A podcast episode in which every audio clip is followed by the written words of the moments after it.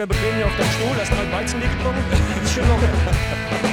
Wo war ich unsicher? Ich antworte nicht, ich euch sagen? Der hat doch nicht, alles bla bla bla ist das doch. Alles bla bla bla ist das. Hallihallo, ihr Lieben, und herzlich willkommen zum Broadcast, dem Fußball-Podcast. Mein Name ist Lennart bin der Sepp. und wir begrüßen euch zu Folge Nummer 37. Wie geht's dir, lieber Sepp?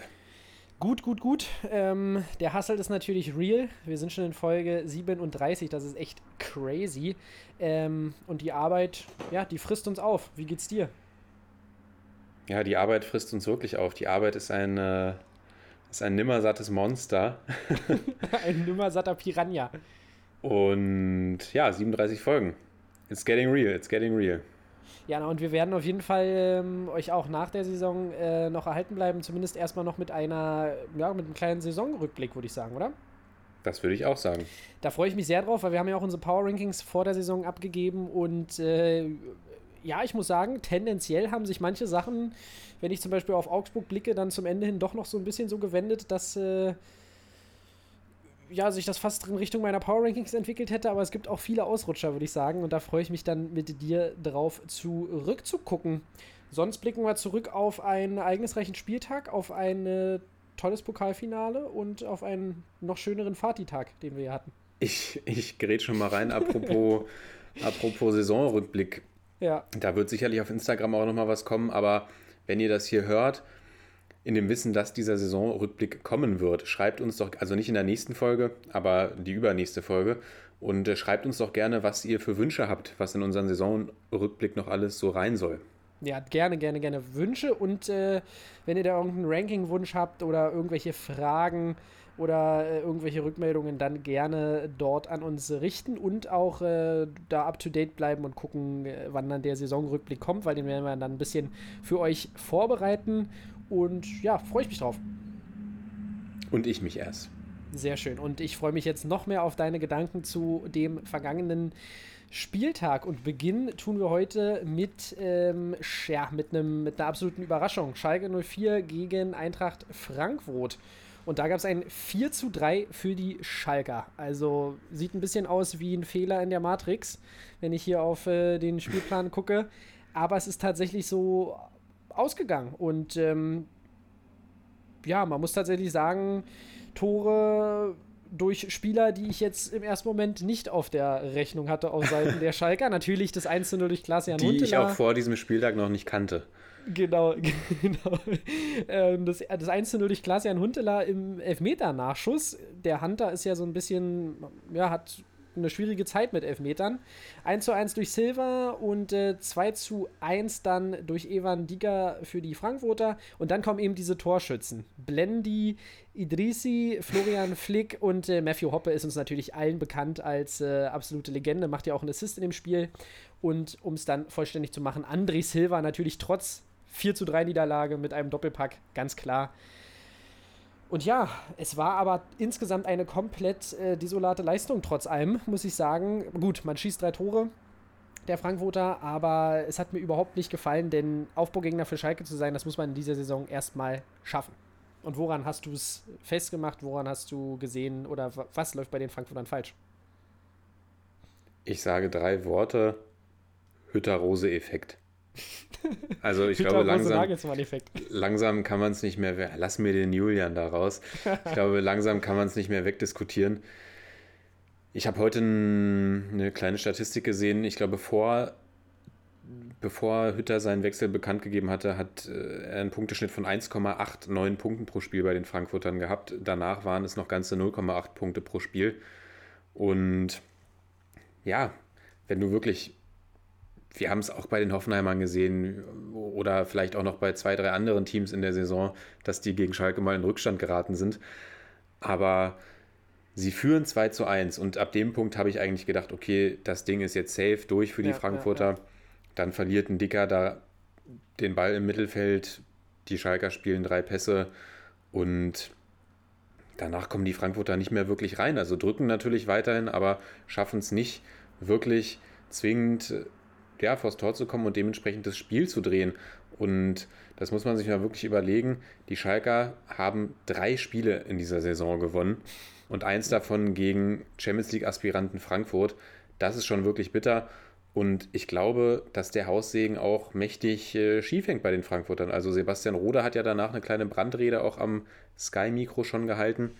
Und dann der kam hat ja das gesagt, was du gerade schon angesprochen hast, dass man es vermutlich nicht wegdiskutieren kann, äh, dass es da einen Effekt gibt nach der Ankündigung von äh, Adi Hütter. Genau. Ja, und dann gab es ja auch noch, äh, auch interessant, der Vorstandssprecher der Frankfurter Axel Hellmann hat sich dann auch noch zu Wort äh, gemeldet, nachdem Adi Hütter und Freddy Bobic die Saison ja, also sehr positiv bewertet haben. Das ist natürlich interessant, dass das auch ausgerechnet die beiden machen, die sich nach der Saison einem anderen Verein anschließen. Dazu zu der Frankfurter Saison können wir gleich noch zwei, drei Worte verlieren, bevor wir dann das Ganze ja natürlich nochmal ausführlicher in unserem Saison, in unserer Saisonauswertung besprechen werden. Aber äh, dieser Herr Hellmann aus dem Vorstand hat eben gesagt, wir sind uns im Vorstand alle einig, dass diese Schönrederei das falsche Signal ist. Wenn du aus den Spielen gegen Mainz und Schalke nur einen Punkt holst, hast du sportlich versagt. Das war eine blamable Leistung. So, Sepp, und wie stehst du denn zu dieser Aussage? Ja, da gebe ich ihm vollkommen recht. Also ich muss vielleicht noch mal ein bisschen korrigieren, was ich gerade gesagt habe. Ich muss sagen, desolat. Es hat mir auch offensiv nicht alles gefallen bei den Frankfurtern, aber es war halt wieder eher defensiv. haben sie wieder ganz große Schwächen gezeigt, wie in den letzten Spielen sowieso schon. Und die Aussage stimmt, denn wenn wir auch auf unsere Prognose zurückgucken, wir haben ja uns so ein bisschen das Restprogramm vor zwei, drei Folgen angeguckt, der Dortmunder und der Frankfurter. Und da haben wir beide gesagt, die Frankfurter müssen das eigentlich packen. Und jetzt äh, kassiert man vier Dinger gegen Schalke, hat es auch gegen die Mainzer nicht geschafft. Ja, und da finde ich ähm, die Meinung des Vorstands komplett in Ordnung. Allerdings ist es, wenn man jetzt, wenn du die Tabelle jetzt hingelegt hättest vor der Saison, hätten wir vermutlich gesagt, okay, schön, Europa League äh, für die Frankfurter, da kann man mit leben, aber eben mit diesen sieben Punkten, die man verspielt hat, kann man definitiv nicht leben. Und da gebe ich dann, bin ich eher auf Seiten des Vorstandes. Das ist es, denke ich auch. Hätte man diese Tabelle den Frankfurtern vor der Saison hingelegt zum Unterschreiben, ich glaube, die hätten äh, so schnell nach den Stiften gesucht, das hätte man sich gar nicht vorstellen können. Ja. Aber natürlich diese sieben Punkte verspielt und was wir ja auch hier im Podcast gesagt haben, wir haben den April verschrien als den großen Monat der Wahrheit für die Frankfurter, weil es da eben die Spiele gegen die direkten Konkurrenten gab. Da sind sie ja mehr oder weniger souverän durchgegangen durch diese Spiele und verspielen es dann am Ende tatsächlich gegen Gegner wie Mainz und da kann man auch sagen, Mainz spielt eine tolle Rückrunde. Aber auch die sollte man imstande sein zu schlagen und natürlich den FC Schalke. Und sorry, wenn, du's, wenn du 2-1 führst und es nicht schaffst, dieses Spiel zu beruhigen und diese Turbulenz äh, weiter irgendwie noch anzufeuern und dir dann noch drei Dinger zu fangen, also dann, ja, hast es vielleicht auch am Ende nicht verdient, in der Champions League zu spielen, so bitter es klingt, aber zumindest ist das, äh, ja, ist das eine ganz bittere Pille für die Frankfurter gewesen. Ja, Und definitiv. auch, und auch wenn die Europa League ein Erfolg ist, in dem Sinne, haben, glaube ich, alle in Frankfurt schon gefreut, sich darüber gefreut, nächstes Jahr äh, Dienstag und Mittwoch den Fernseher anschalten zu dürfen. ja, oder Und hinzufahren. nicht, und nicht am ungeliebten Donnerstag. Ja, und Ja, die, die Frankfurter Fans sind ja sowieso in Europa schon berüchtigt und die werden auch die Europa League abbrennen, aber die Champions League hätte ich äh, dem Verein und den Fans sowieso extrem gegönnt. Ähm, aber jetzt hat man es verspielt und dementsprechend ganz, ganz bittere Pille. Ich muss noch sagen, was sagst du zu dem Elfmeter von Harid, den er da äh, rausholt für die Schalker? ja, was soll ich dazu sagen? Ich habe Tuta bei Kickbase. Das, das sollte schon alles beantworten. Nein, und also der ist immer ich- ganz vorne dabei beim Elfmeter verschuldet. er sucht den Kontakt.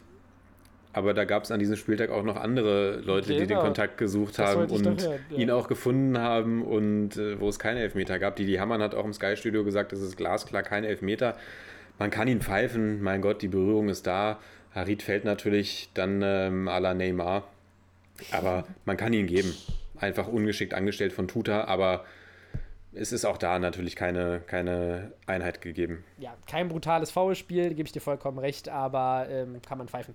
So, und dann würde ich sagen, können wir eigentlich weitergehen. Schalke, Gratulation, aber man ist trotzdem abgestiegen. Wollen wir wirklich schon weitergehen oder wollen wir uns noch den möglichen Frankfurter Trainerkandidaten widmen? Ach, das, das können wir eigentlich machen. Hast du recht, können wir auch jetzt schon machen. Da ist ja ein Name ganz weit vorne aktuell mit dabei, ja, der den Frankfurtern die Champions League gekostet hat. Vermutlich. Ja. Man sagt, es gebe einen heißen Flirt mit Edin Terzic. Ja, ist der so, heiß. Ja, ich weiß es nicht. Die Informationen stammen von Sky. Und Sky hat ja in der Mais, am- meistens schon relativ valide Informationen. Ja, na, zu den Informationen kommen wir nachher noch, wie valide die sind. Nein, aber was Transfers angeht, sind die auf jeden Fall näher dran als wir beide. Das auf jeden Fall wahr. Und, Und- äh, ja.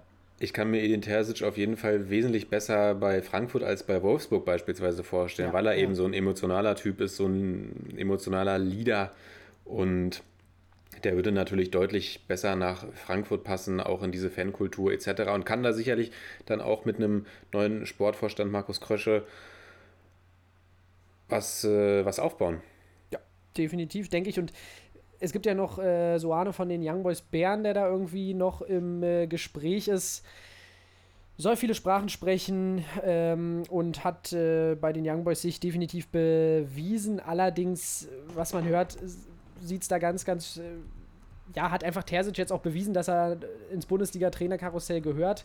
Und äh, außerdem hat er auch bewiesen, dass er ja, die Stimmung in der Mannschaft verändern kann und dass er eine Mannschaft anführen kann. Und wie du schon sagst, eben dieses Emotionale auch an der Seitenlinie ist halt was, was äh, für ihn spricht. Und deshalb gehe ich ganz stark davon aus, dass äh, er da in Frankfurt sich beweisen wird und wer weiß, vielleicht dann auch äh, in Zukunft nochmal für Dortmund interessant wird. Aber ich fände es extrem wichtig, auch für, für Terzic jetzt erstmal ein bisschen Bundesliga-Erfahrung weiterhin als, als Headcoach zu sammeln, weil es einfach schwierig wird, glaube ich, dass es, dass es funktioniert mit Marco Rose zusammen in einem Trainerstab. Einfach jetzt auch mit dem, mit dem Erfolg, den er gehabt hat bei Dortmund, das kann ich mir nicht vorstellen, dass Ja. er sich da in die zweite Reihe setzt. Ich finde auch, also ich glaube auch, das wäre auch eine Verschwendung dieses Trainertalents, sage ich mal. Oder ich kann es ja nicht einschätzen, was für ein großes Trainertalent Edin Terzic ist oder nicht, aber alleine wie er die Mannschaft in den letzten Wochen nochmal bewegt hat, das äh, zeigt ja doch oder zeugt ja doch davon, dass er jetzt keine absolute Null ist. Und da würde mich einfach, genau, ihn interessieren, ihn in einem anderen Umfeld zu sehen und halte ihn dann doch für einen, für einen sehr großen oder für einen sehr interessanten Namen auf jeden Fall. Und jetzt ist hier bei mir gerade wieder, weiß ich nicht.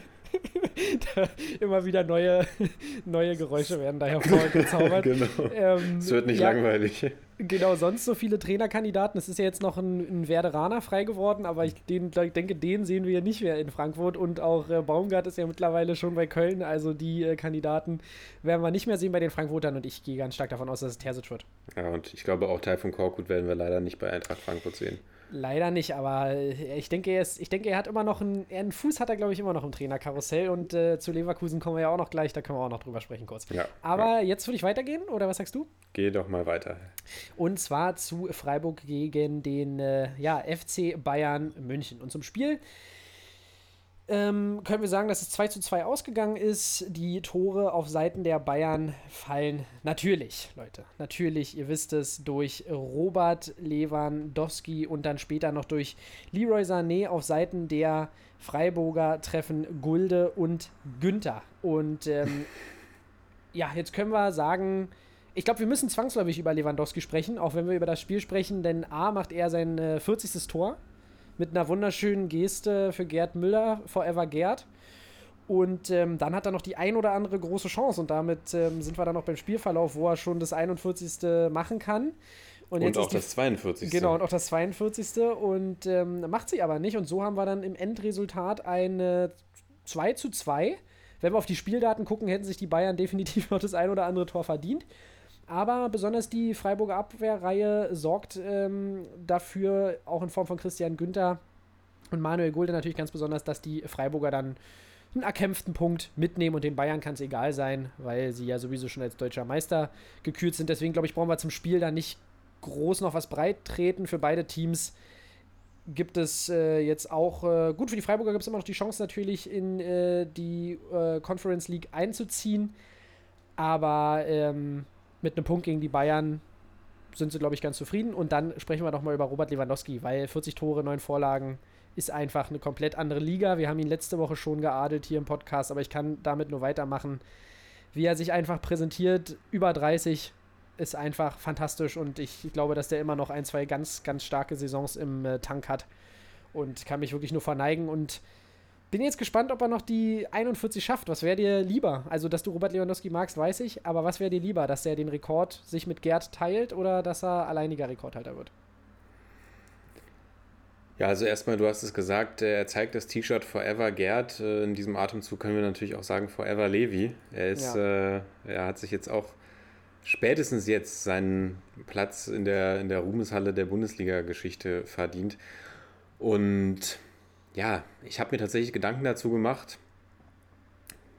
Ja, man hat ja sonst nichts zu tun, außer sich darüber Gedanken zu machen, wie, ob man jetzt den Lewandowski-Rekord möchte oder nicht. Und ich glaube, so, ja, so nostalgisch man auch auf den Gerd Müller-Rekord schaut, weil man eben gedacht hat, dass dieser Rekord vermutlich nie gebrochen wird. Rekorde sind da, um gebrochen zu werden. Und irgendwann kommt immer jemand, ich meine, es ist ja nicht nur im Sport, so es ist ja überall so, die Menschheit strebt immer nach Größerem, nach Besserem. Und irgendwann wird eben jemand kommen, der diesen Rekord bricht. Und ja, ich glaube, Lewandowski hat wesentlich mehr Elfmeter natürlich geschossen als Gerd Müller. ja, das glaube ich auch. dafür hat Gerd Müller auch wesentlich mehr Spiele gehabt als Lewandowski. Und wir brauchen nicht darüber zu reden, dass Lewandowski einfach der überragende Stürmer dieser Generation ist, den du in einem Atemzug natürlich. Also ich würde Messi und Ronaldo würde ich immer ausklammern, weil die sind äh, nicht von diesem Planeten, aber den du im gleichen, im gleichen Atemzug nennen musst, wie äh, Harry Kane beispielsweise, wie, ja, wie Stürmerlegenden, wie, wie Drogba beispielsweise, etc., Ja, wie Raúl, Karim Benzema, bla bla bla. Also wie Slatan Ibrahimovic, Robert Lewandowski hat äh, im Clubfußball alles gewonnen, was es zu gewinnen gibt. Er ist äh, Weltfußballer geworden, er wird jetzt den Golden Schuh noch holen. Er, und der ist eben so komplett.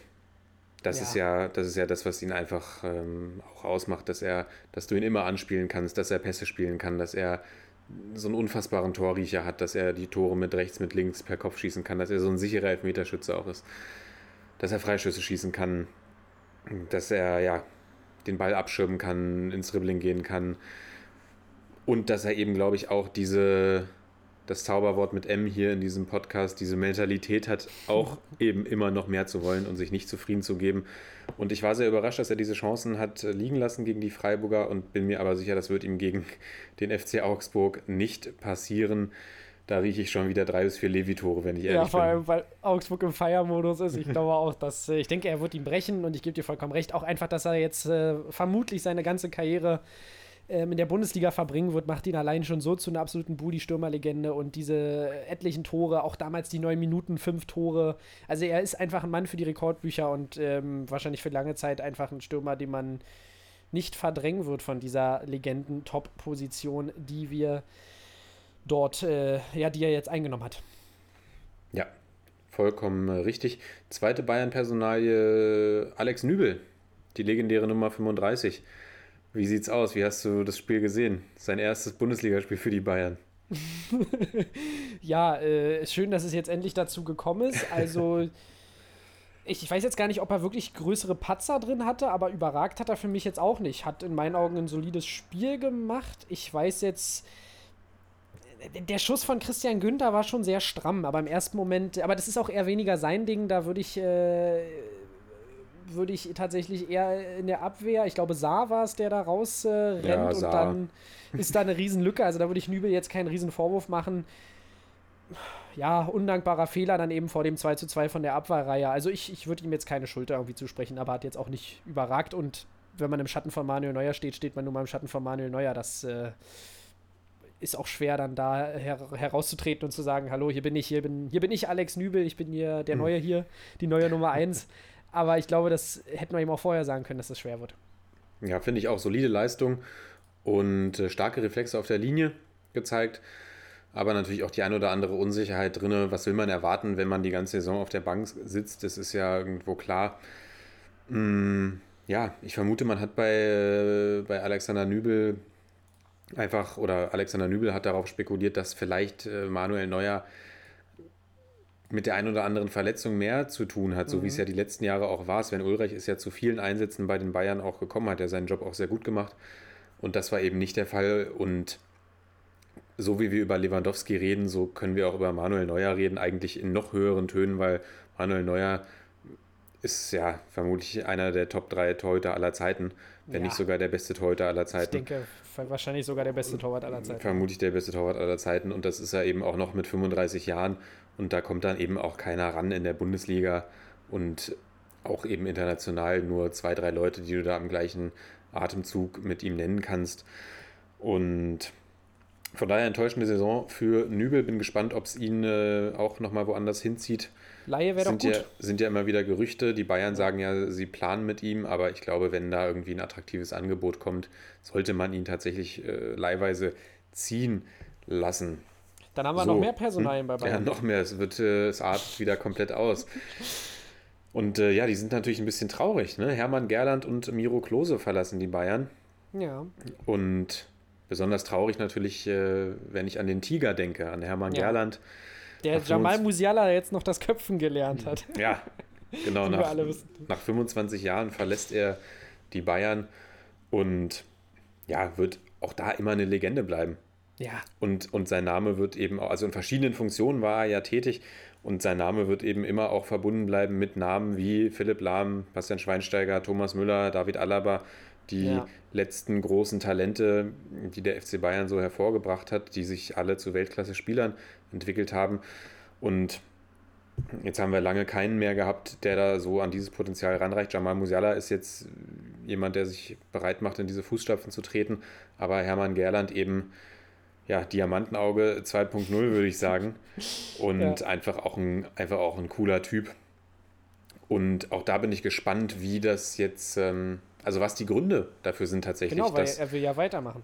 dass, dass er vorzeitig aus seinem Vertrag raus wollte, ob es wirklich, also man, Gerüchte sagen ja keinen Platz unter Nagelsmann. Das wundert, würde mich allerdings wundern. Also, weil ich glaube, Hermann Gerland ist eine Institution beim FC Bayern, der hat irgendwie jedem Coach zur Seite gestanden, die haben alle ihren eigenen Trainerstab mitgebracht und eine Konstante gab es dann doch immer, nämlich Hermann Gerland, wenn er nicht irgendwie in der Jugendarbeit gerade unterwegs war.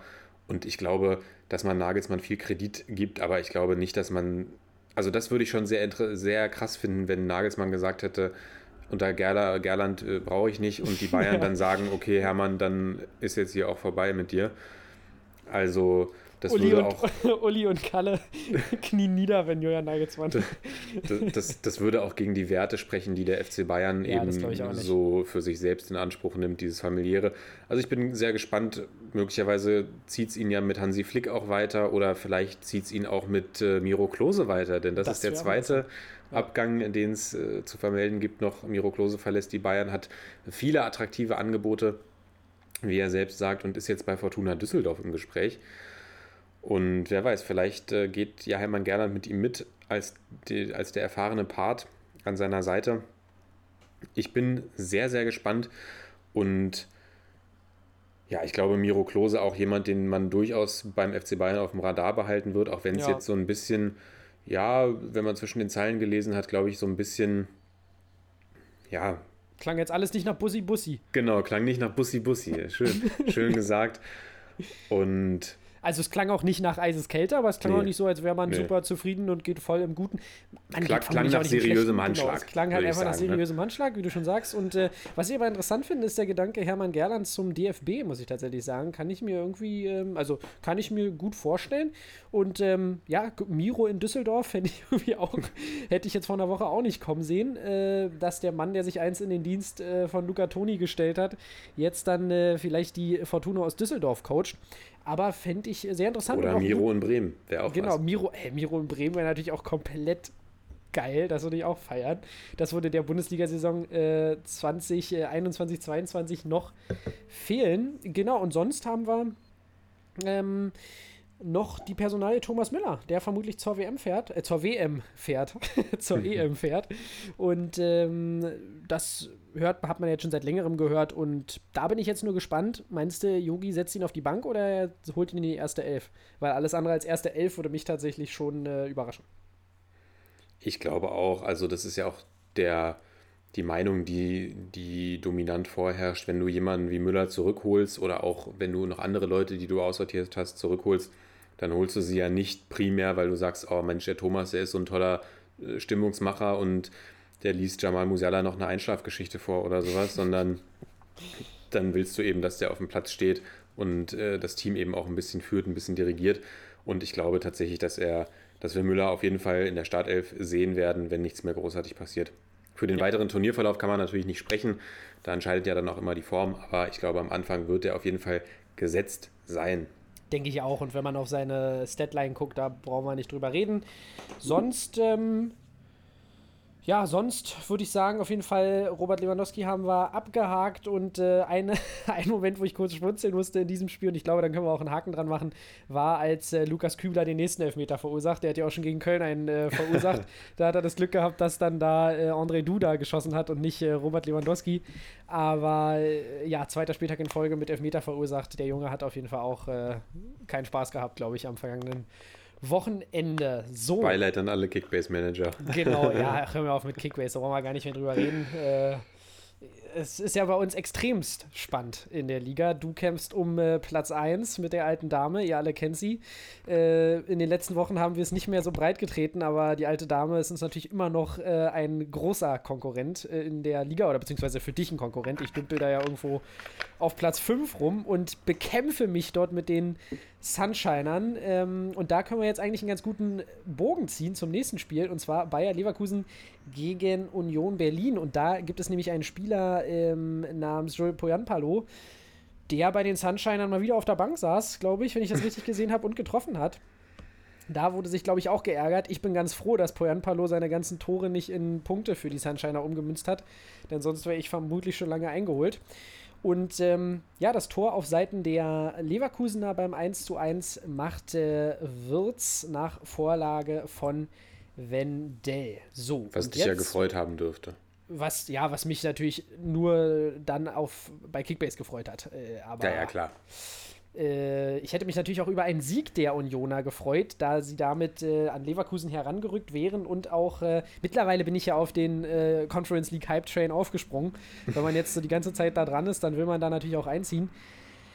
Und ich finde, am Ende mit ein bisschen Glück kann Union das Ding auch gewinnen, aber auch die Leverkusener, da waren dann nochmal zwei ganz dicke Chancen in der letzten Viertelstunde auf Seiten der Leverkusener eine ganz dicke und auf Seiten der Unioner eine ganz dicke und das kann am Ende für beide Mannschaften äh, mit einem Sieg ausgehen.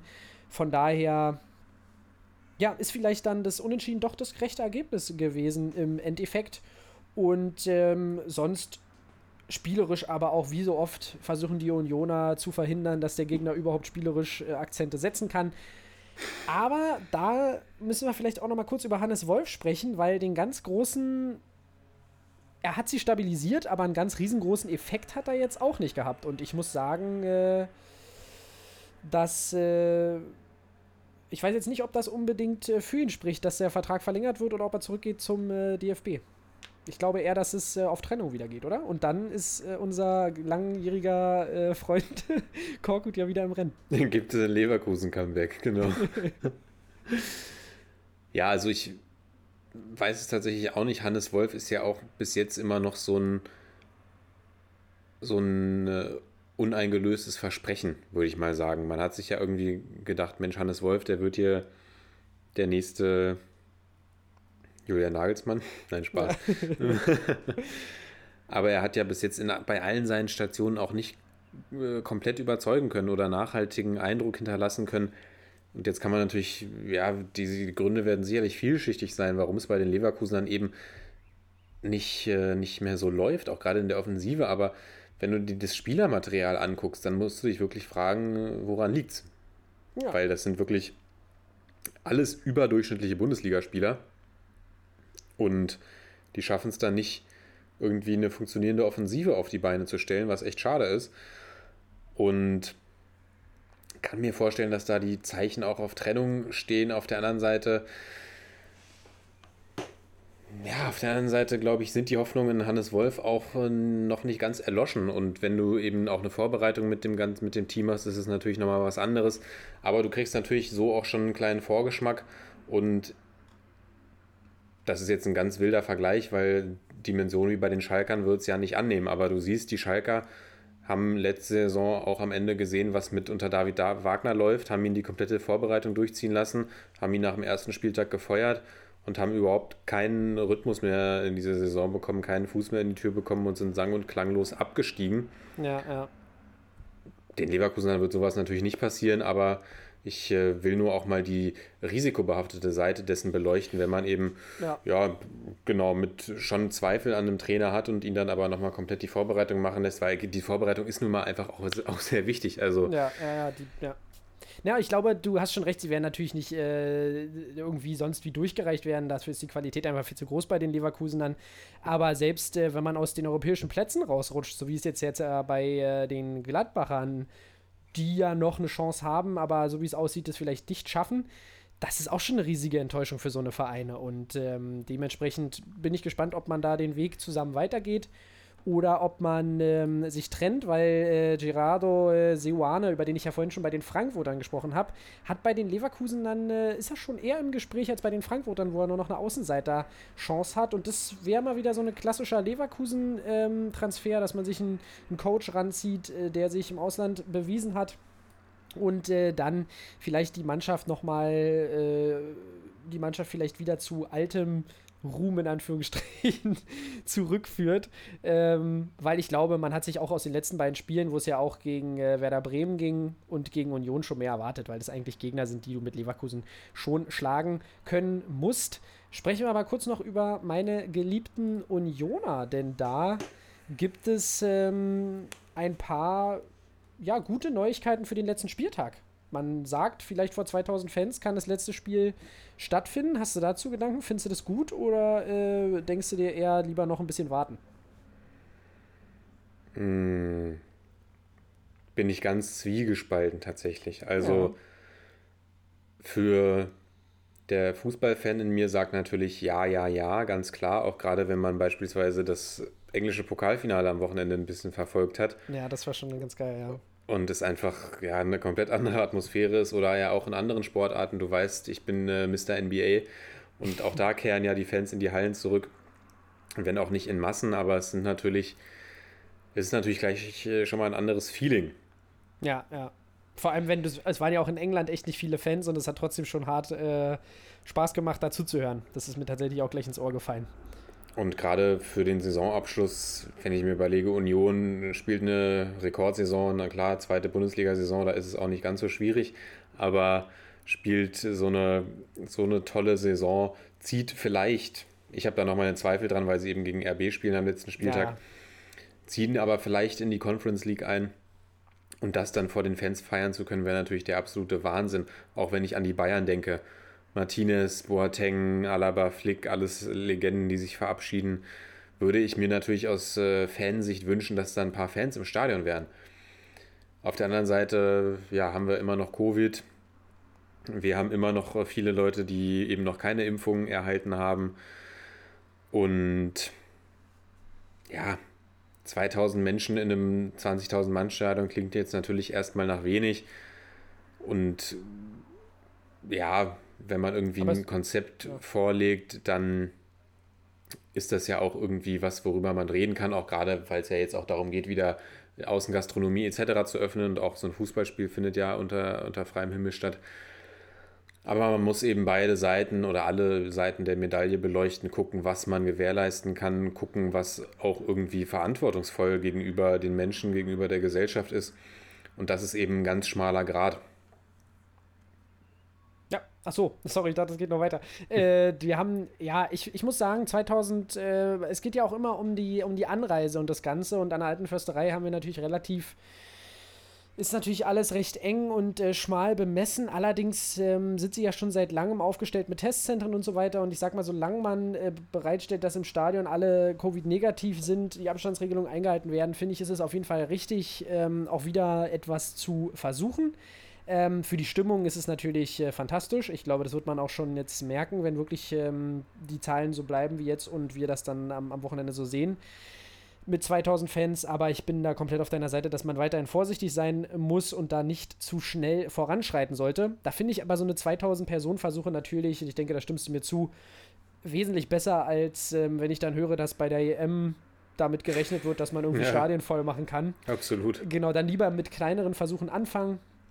Ähm, gab ja jetzt in England beispielsweise, das ist ein bisschen ein anderes Thema, auch diesen Versuch, eine äh, ne- ne Party zu veranstalten, irgendwie mit so und so vielen Leuten wissenschaftlich begleitet.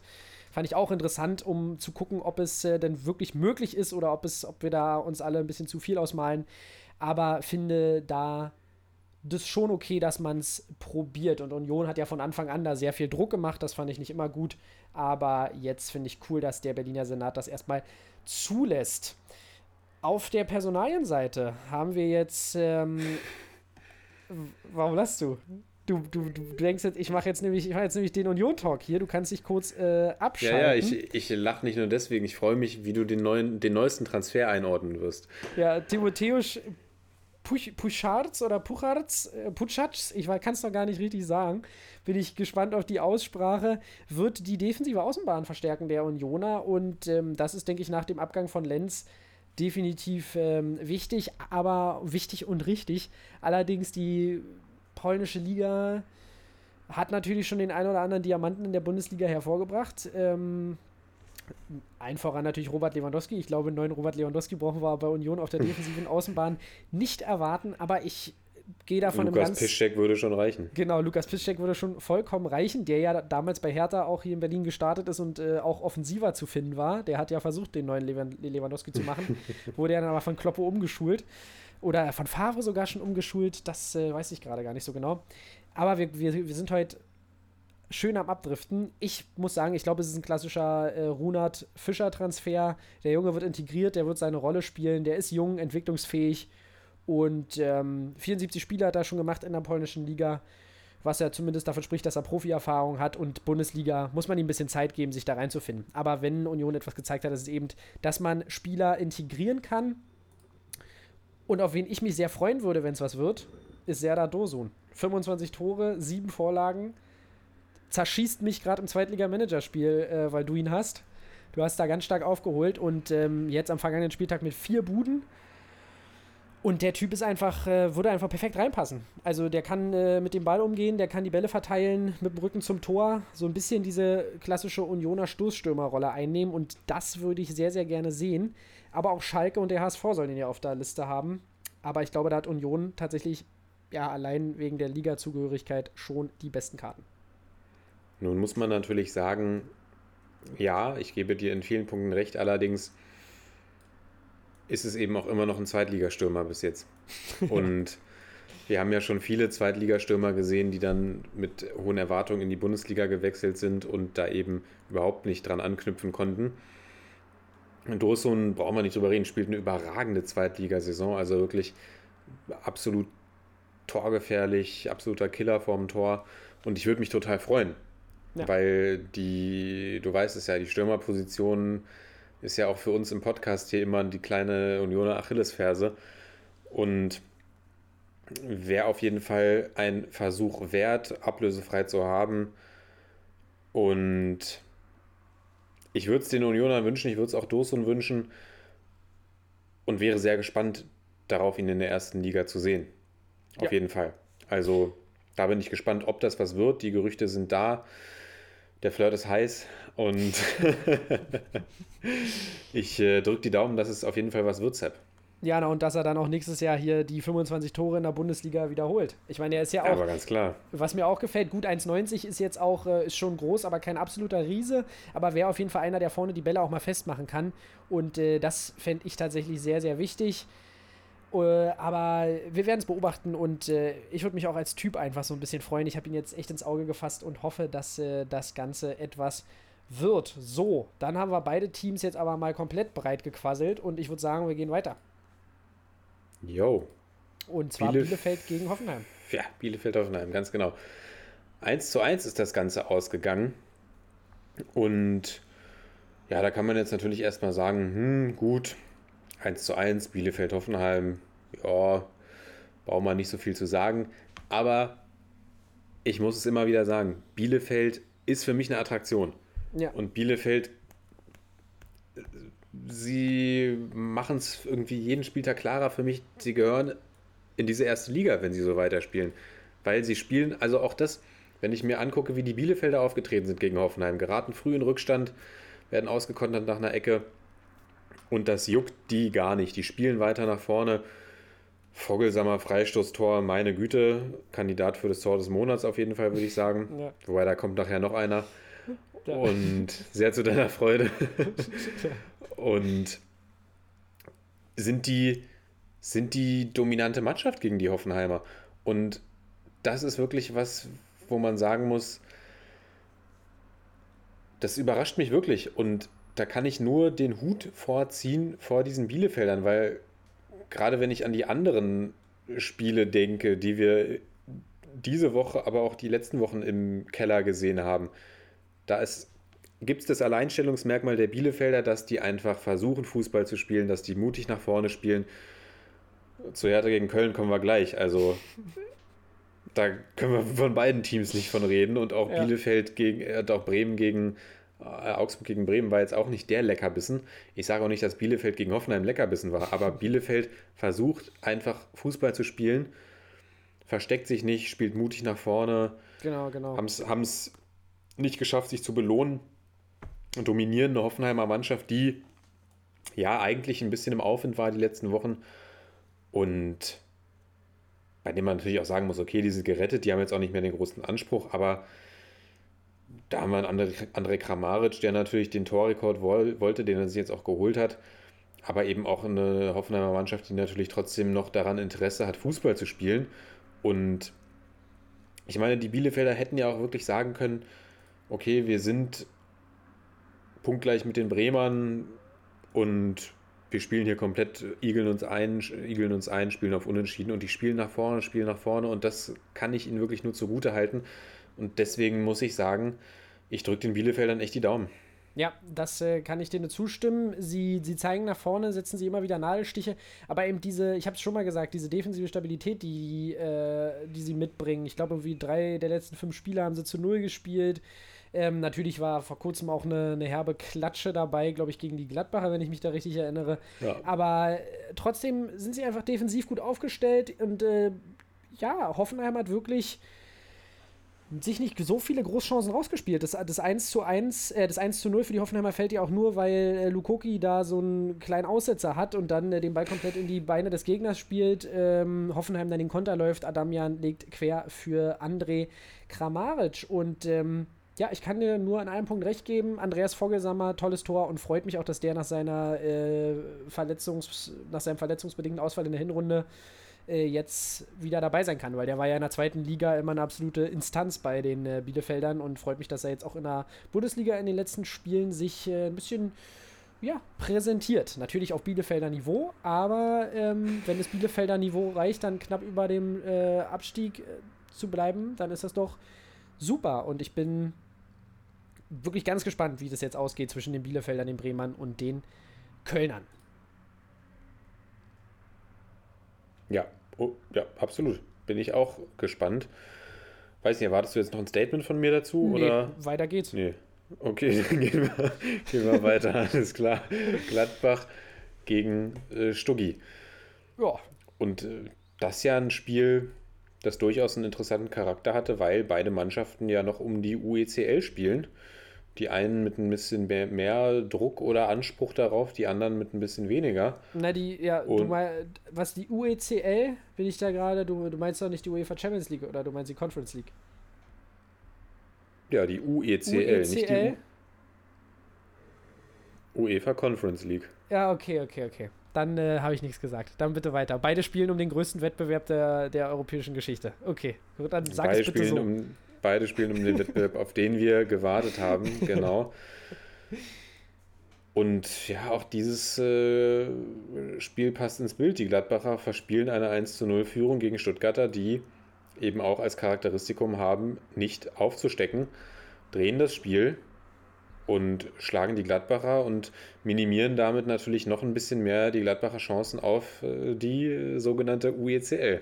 Ja, die UECL, jetzt habe ich es auch äh, in, meinem, in meinem Kopf verankert. Das ist für mich einfach noch. Ich sage äh, das doch schon seit zehn Folgen ungefähr. Ja, so. aber ich, ich komme einfach nicht drauf klar. Die können ja noch 60 Wettbewerber machen, dann, Ja, dann verstehe ich die Abkürzung. zu. Dann verstehe ich die Abkürzung irgendwann gar nicht mehr. Nein, ähm, ich muss sagen, das Spiel, keine Ahnung. Also wir hatten eine Phase in der Saison, wo ich äh, mich sehr gefreut hätte auf dieses Spiel. Und das war die Phase, wo wir bei Stuttgart noch äh, Wamangituka hatten, wo wir noch einen Gonzales dabei hatten, wo wir Gladbacher hatten, die in einer guten Form waren.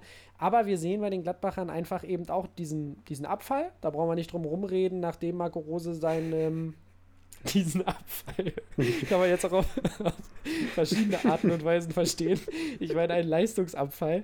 Ähm, und ja, sie, es war auch insgesamt, muss ich trotzdem sagen, kein Spiel, was mich, was mich vom Hocker gerissen hat. Hat zum Ende hin dann durch die beiden Stuttgarter Tore kam noch mal ein bisschen Spannung rein. Aber ich muss auch sagen, beim 1 zu 1 durch äh, Wataru Endo, wenn Jan Sommer einfach noch so mal, keine Ahnung, so 6, 7 Zentimeter größer wäre, ich glaube, dann könnte der noch den einen oder anderen Ball mehr halten. Ich bin diese Saison bei Jan Sommer so ein bisschen hin und her gerissen, war ja immer eine absolute Bank in der Bundesliga. Diese Saison, weiß ich nicht, immer ein bisschen, denke ich mir oft, schade, vielleicht ein bisschen größer, dann, dann, dann, dann hätte er das Ding, glaube ich, auch halten können äh, von Endo.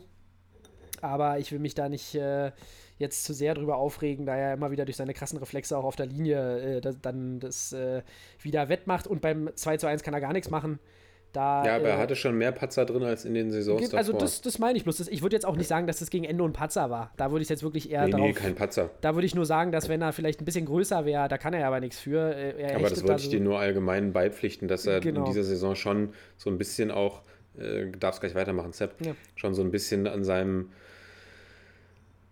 ja, an seinem Stuhl gesägt wurde, sage ich mal. Also er ist immer noch der, die unumstrittene Nummer 1 bei den Gladbachern, aber er, er war ja eigentlich über Jahre lang wirklich einer der, ja doch, der besten Bundesliga-Torhüter und da hat er dieses Jahr, finde ich, natürlich überragende Spiele gehabt, aber eben auch viele durchwachsene Spiele. Ja, So, genau. weiter und geht's. äh, da triffst du genau das, was ich sagen wollte. Stenzel dann mit einem Schuss, den äh, Kalajdzic abfälscht oder den Fuß reinhält. Ich würde es gar nicht abfälschen bezeichnen. Und dann äh, kommt so dieser 2 zu 1 Sieg für die Stuttgarter zustande. Ja, und empfindliche Niederlage für, für die Gladbacher, weil den kleinen Pokal, äh, den kleinen europäischen Wettbewerb hätten sie ja, wie gesagt, noch mitnehmen können. Und jetzt sind die Stuttgarter plötzlich wieder im Rennen. Ja, und das wird ein, äh, wird ein spannender Spieltag werden. Auch Union spielt gegen RB, Gladbach spielt gegen Bremen, Stuttgart spielt gegen Bielefeld. Und gegen wen Freiburg spielt, weiß ich tatsächlich gerade gar nicht. Wer ja tatsächlich Freiburg spielt gegen Frankfurt. Ah ja, wäre ja tatsächlich witzig, wenn die Freiburger am Ende dann doch noch der lachende, ja, der lachende Siebte sind. Ja, seh, ich sehe es irgendwie nicht, aber wäre auf jeden Ich Fall sehe es auch nicht, aber wäre lustig. Und bei den Stuttgartern, du hast gesagt, ja, du hättest dich mehr auf das Spiel gefreut, wenn eben Spieler wie Gonzales, wie Wamangituka dabei gewesen wären. Ich auch, klar. Aber auch da muss ich sagen, Respekt an den VfB Stuttgart, dass Ja, sie diese Leistung aufrechterhalten ja. mit den ganzen auf Ausfällen, die die haben. Und ich meine, Gladbach, ja, wir haben den Hütter- Hütter-Rose-Effekt, aber trotzdem musst du die Gladbacher erstmal schlagen. Den anderen Aufsteiger haben sie vor zwei, drei Wochen 5-0 nach Hause geschickt. Und die Stuttgarter gewinnen das Ding. Und äh, ja, einfach mit, mit Spielern, die einfach eine konstant starke Saison spielen bei den Stuttgartern. Das muss man auch so sagen, dass es da einfach Achsen gibt. Gerade die Abwehr, die Dreierkette Kempf, Anton Mavropanos sind einfach, ja, finde ich, machen, spielen eine tolle Saison Ja, ja, ja. tolle Erstligasaison. Auch Wataru Endo. Geiles, geiler Schuss. Dass er eine tolle Saison spielt, darüber brauchen wir nicht reden. Sascha Kalajdzic auch. Der Mann weiß, wo das Tor steht. Und ja, alles in allem kann ich auch da nur den Hut ziehen vor den Stuttgartern. Also die Aufsteiger diese Saison bereichern tatsächlich die Liga auch mal. Ja, und ähm, da kann ich dir nur recht geben. Äh, völlig, völlig richtig. Und stell dir mal vor, die Boys von Stuttgart hätten noch Silas dabei und eben auch ein Gonzales und äh, den ein oder anderen Ausfall im Verlaufe der Saison weniger. Dann hätte man, und ich, Mangala ist ja auch noch ausgefallen, das äh, habe ich schon wieder Mhm. fast so ein bisschen vergessen. Dann hätten wir da definitiv davon gesprochen. Also, sie sind ja immer noch im Kampf um Europa dabei, aber ich glaube, da hätten wir vielleicht sogar von der Europa League dann sprechen können. Und das ist für den Aufsteiger natürlich komplett verrückt. Zumal wir ja auch sehen, wie die anderen alle stolpern. Union spielt ja jetzt auch nicht in den letzten Wochen wie eine Gottmannschaft, aber ist trotzdem auch noch dabei. und äh, weil halt alle so ein bisschen rumstolpern äh, da, um, wenn es um diesen Kampf geht, um die UECL. Punkt Ja, Punkt. und rumstolpern. Damit sind wir dann bei Hertha gegen erster FC Köln und das Oh war ja. wirklich rum also rumstolpern mit ein bisschen besseren Rumstolpern vom ersten FC Köln, der schon von den Spielanteilen ein bisschen vorne war. Hertha komplett im Unentschieden-Modus oder im Hauptsache nicht verlieren-Modus, würde ich mal eher so bezeichnen. ähm, also, Halleluja. Wir sehen hier Total Shots, haben wir ein. Einen ja, also Offensive komplett Schuss. abgestellt. Wir haben dann natürlich bei den Kölnern vier Schüsse aufs Tor, aber auch das ist nicht viel. Und dann lassen wir einfach, reden wir nicht drum rum, war ein Scheißspiel. Letzte Szene. Ganz kurz, Hertha Ja. hat noch 2-1 unter der Woche gegen Schalke gewonnen. Ach so, ja, okay. Ja, Einfach nur genau. kurz Erwähnung am Rande. Genau, kurzer Fanservice. Äh, wichtiger Sieg allerdings für die Hertaner, denn so konnten sie eben mit diesem Unentschieden gegen Köln den Nichtabstieg klar machen. Aber in der 90. Minute fällt Elias Giri im Strafraum ähm, nach einer Berührung von Jonas Michelbrink. Und ich habe gesagt, Junge, zeig auf den Punkt. Einfach nur, weil ich eben auch noch diese Szene von Harid vor Augen hatte, der auch den Kontakt sucht. Und, und Skiri sucht auch den Kontakt, aber da ist es kein Elfmeter. Und Leute, wir brauchen nicht drüber reden. Dieses ganze Hingefalle ist scheiße. Aber es ist halt einfach, äh, ja, aktuell wird sowas gepfiffen. Und dann finde ich, muss man das Ding auch äh, pfeifen. Und dann nimmt Köln vielleicht drei Punkte aus Berlin mit und ähm, steht nicht so sehr unten drin, wie sie es jetzt gerade tun. Und zwar mit einem Bein in der zweiten Liga. Ja, Hertha hat äh, tatsächlich an dieser Stelle Glück gehabt, muss man sagen. Es gab auch noch eine zweite Szene, die wird vermutlich niemand hier auf dem Schirm haben, außer äh, ich und du ja, glaube ich, auch noch ein bisschen. Ja. Und ich bestimmt äh, hat die alte Dame äh, die Szene auch auf dem Schirm. Und falls, falls ihr zuhört, schreibt mir doch gerne eine Privatnachricht, wie du diese Szene gesehen hast. Ich finde, in der ersten Halbzeit spielt, ich weiß gar nicht, wer es war, aber irgendein Hertha-Verteidiger einen glasklaren Rückpass auf Alexander Schwolo, der den Ball locker flockig aufnimmt. Und die Kölner protestieren, wie ich finde, zu Recht. Ich will es nur ganz kurz am Rande erwähnen, weil ich auch vor dem Fernseher gesessen habe und gedacht habe, äh, okay, und wann, wann, wann wurde die Rückpassregel abgeschafft? also da einfach gerne mal äh, eure Meinung dazu, falls ihr die Szene vor Augen habt. Und weil ich habe da irgendwie einen klaren Rückpass gesehen, was natürlich auch einen Freistoß aus äh, 8 Metern Torentfernung oder so oder 10 Meter Torentfernung zur Folge gehabt hätte. Klar, die Szene mit dem Elfmeter, die bleibt natürlich im Gedächtnis, kann man geben. Man muss ihn nicht geben, stimmt auch wieder, aber auf der anderen Seite, wenn man das Harid-Foul vor Augen hat, wenn man schon vor Augen hat, was alles gepfiffen wurde diese Saison, kann man ihn auch geben. Beides ist vertretbar. Es bleibt, äh, oder was bleibt, ist eben dieser Beigeschmack äh, über die ganze Saison. Man weiß überhaupt nicht, wann wird ein Handspiel gepfiffen, wann wird ein Foul gepfiffen, etc. pp. Hertha ist aber damit in der Klasse geblieben. Paul Dardai kann sich zu Recht feiern lassen. Paul Dardai kann sich zu Recht feiern lassen, aber auch den Club kritisieren. Das hat er ja auch danach getan. Ja. Was ich auch cool finde, Paul Dardai auf jeden Fall Boss-Move, schnell mal retten und dann aber auch mal den. schnell den mal retten und dann den. Hammer kreisen lassen. genau. Also Paul Dardai hat es auf jeden Fall drauf. Feier ihn als Typ. Ja, sowieso. Und jetzt kann Hertha einfach auch wieder für die neue Saison planen, können wieder neue 100 Millionen in die Hand nehmen. Nein, Spaß. Freddy Bobic kann sich ans Werk machen. Und ich glaube, wir alle drücken den Herthanern die Daumen, dass es, äh, wir nicht nochmal so eine äh, Big City-Saison erleben. Ja, und im Endeffekt, ähm, du, ihr habt schon gemerkt, das Schalke-Spiel habe ich schon wieder so ein bisschen äh, aus, dem, aus dem Kopf gestrichen. Man muss ja sagen, dass die Hertaner jetzt durch die letzten fünf Spiele ja auch durchgescheucht äh, wurden und von daher kann ich auch verstehen, dass sie dann gegen Köln jetzt nicht super riskieren wollten. Ein bisschen mehr Offensivdruck hätte ich mir schon erhofft. Aber ich glaube halt auch, dass es für die Kölner jetzt mental eine ganz, ganz, also und da muss ich dann wirklich sagen, vielleicht schaffen die Bielefelder es wirklich, weil Bremen, da kommen wir jetzt äh, gleich zu, würde ich sagen. Da können wir jetzt eigentlich hiermit die Überleitung machen, wenn du jetzt nicht noch was zu sagen hast zu dem Spiel. Dass die Bremer einfach, die sind jetzt komplett moralisch im Eimer, haben aber einen Trainerwechsel auf ihrer Seite. Aber bei den Kölnern, die kriegen im letzten Spiel schon, haben sie so viel Pech mit dem Elfmeter verschossen. Mit einem Elfmeter, äh, den man geben kann. Jetzt wieder gegen Hertha einen Elfmeter, den man geben kann. Mit diesem Rückpass. Das ist alles so, die stecken unten drin und dann hast du auch noch das Gefühl, die Welt hat sich gegen dich verschworen. Und deshalb glaube ich wirklich, sind für mich die Kölner gerade so ein bisschen der Kandidat, ähm, äh, der, der es ganz, ganz schwierig hat, weil die ja auch, ähm, erzähle ich jetzt Mist, die müssen doch gegen die Schalker ran, oder? Gegen Schalke, ja. Was jetzt erstmal lustig klingt, aber die Schalker haben jetzt ein bisschen Rückenwind. Und das. Ja, äh, okay, sie- komm. Die Schalke haben jetzt Rückenwind. Ah. Du, du, wenn sich ein Flick da im Mittelfeld äh, jetzt in den Rausch spielt, dann äh, kann es ganz schwer werden für die Kölner. Nein, ich meine bloß, dass die Kölner und gerade mit diesem Ansatz gewinnen zu müssen, ist alles nicht super leicht. Aber äh, ja, super leicht ist es, wie gesagt, auch nicht für die Bremer. Und damit kannst du ja mal zusammenfassen, was da passiert ist. Ja, das Spiel dieses Spieltags ja eigentlich. Ja. Und es hat gehalten, was es versprochen erst, hat. Erstmal klopfe ich mir selbst auf die Schulter. Ich habe nämlich gesagt, dreckiger Augsburg-Sieg. Ja. Und ich sollte recht behalten, 2 zu 0 geht's aus. Und äh, dreckig war es auf jeden Fall. das war ganz dreckig.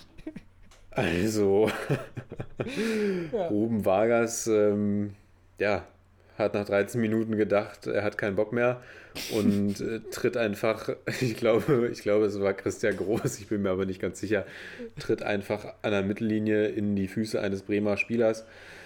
Der Ball ist recht weit weg, ungefähr 15 Meter und fliegt dann Ja. vom Platz.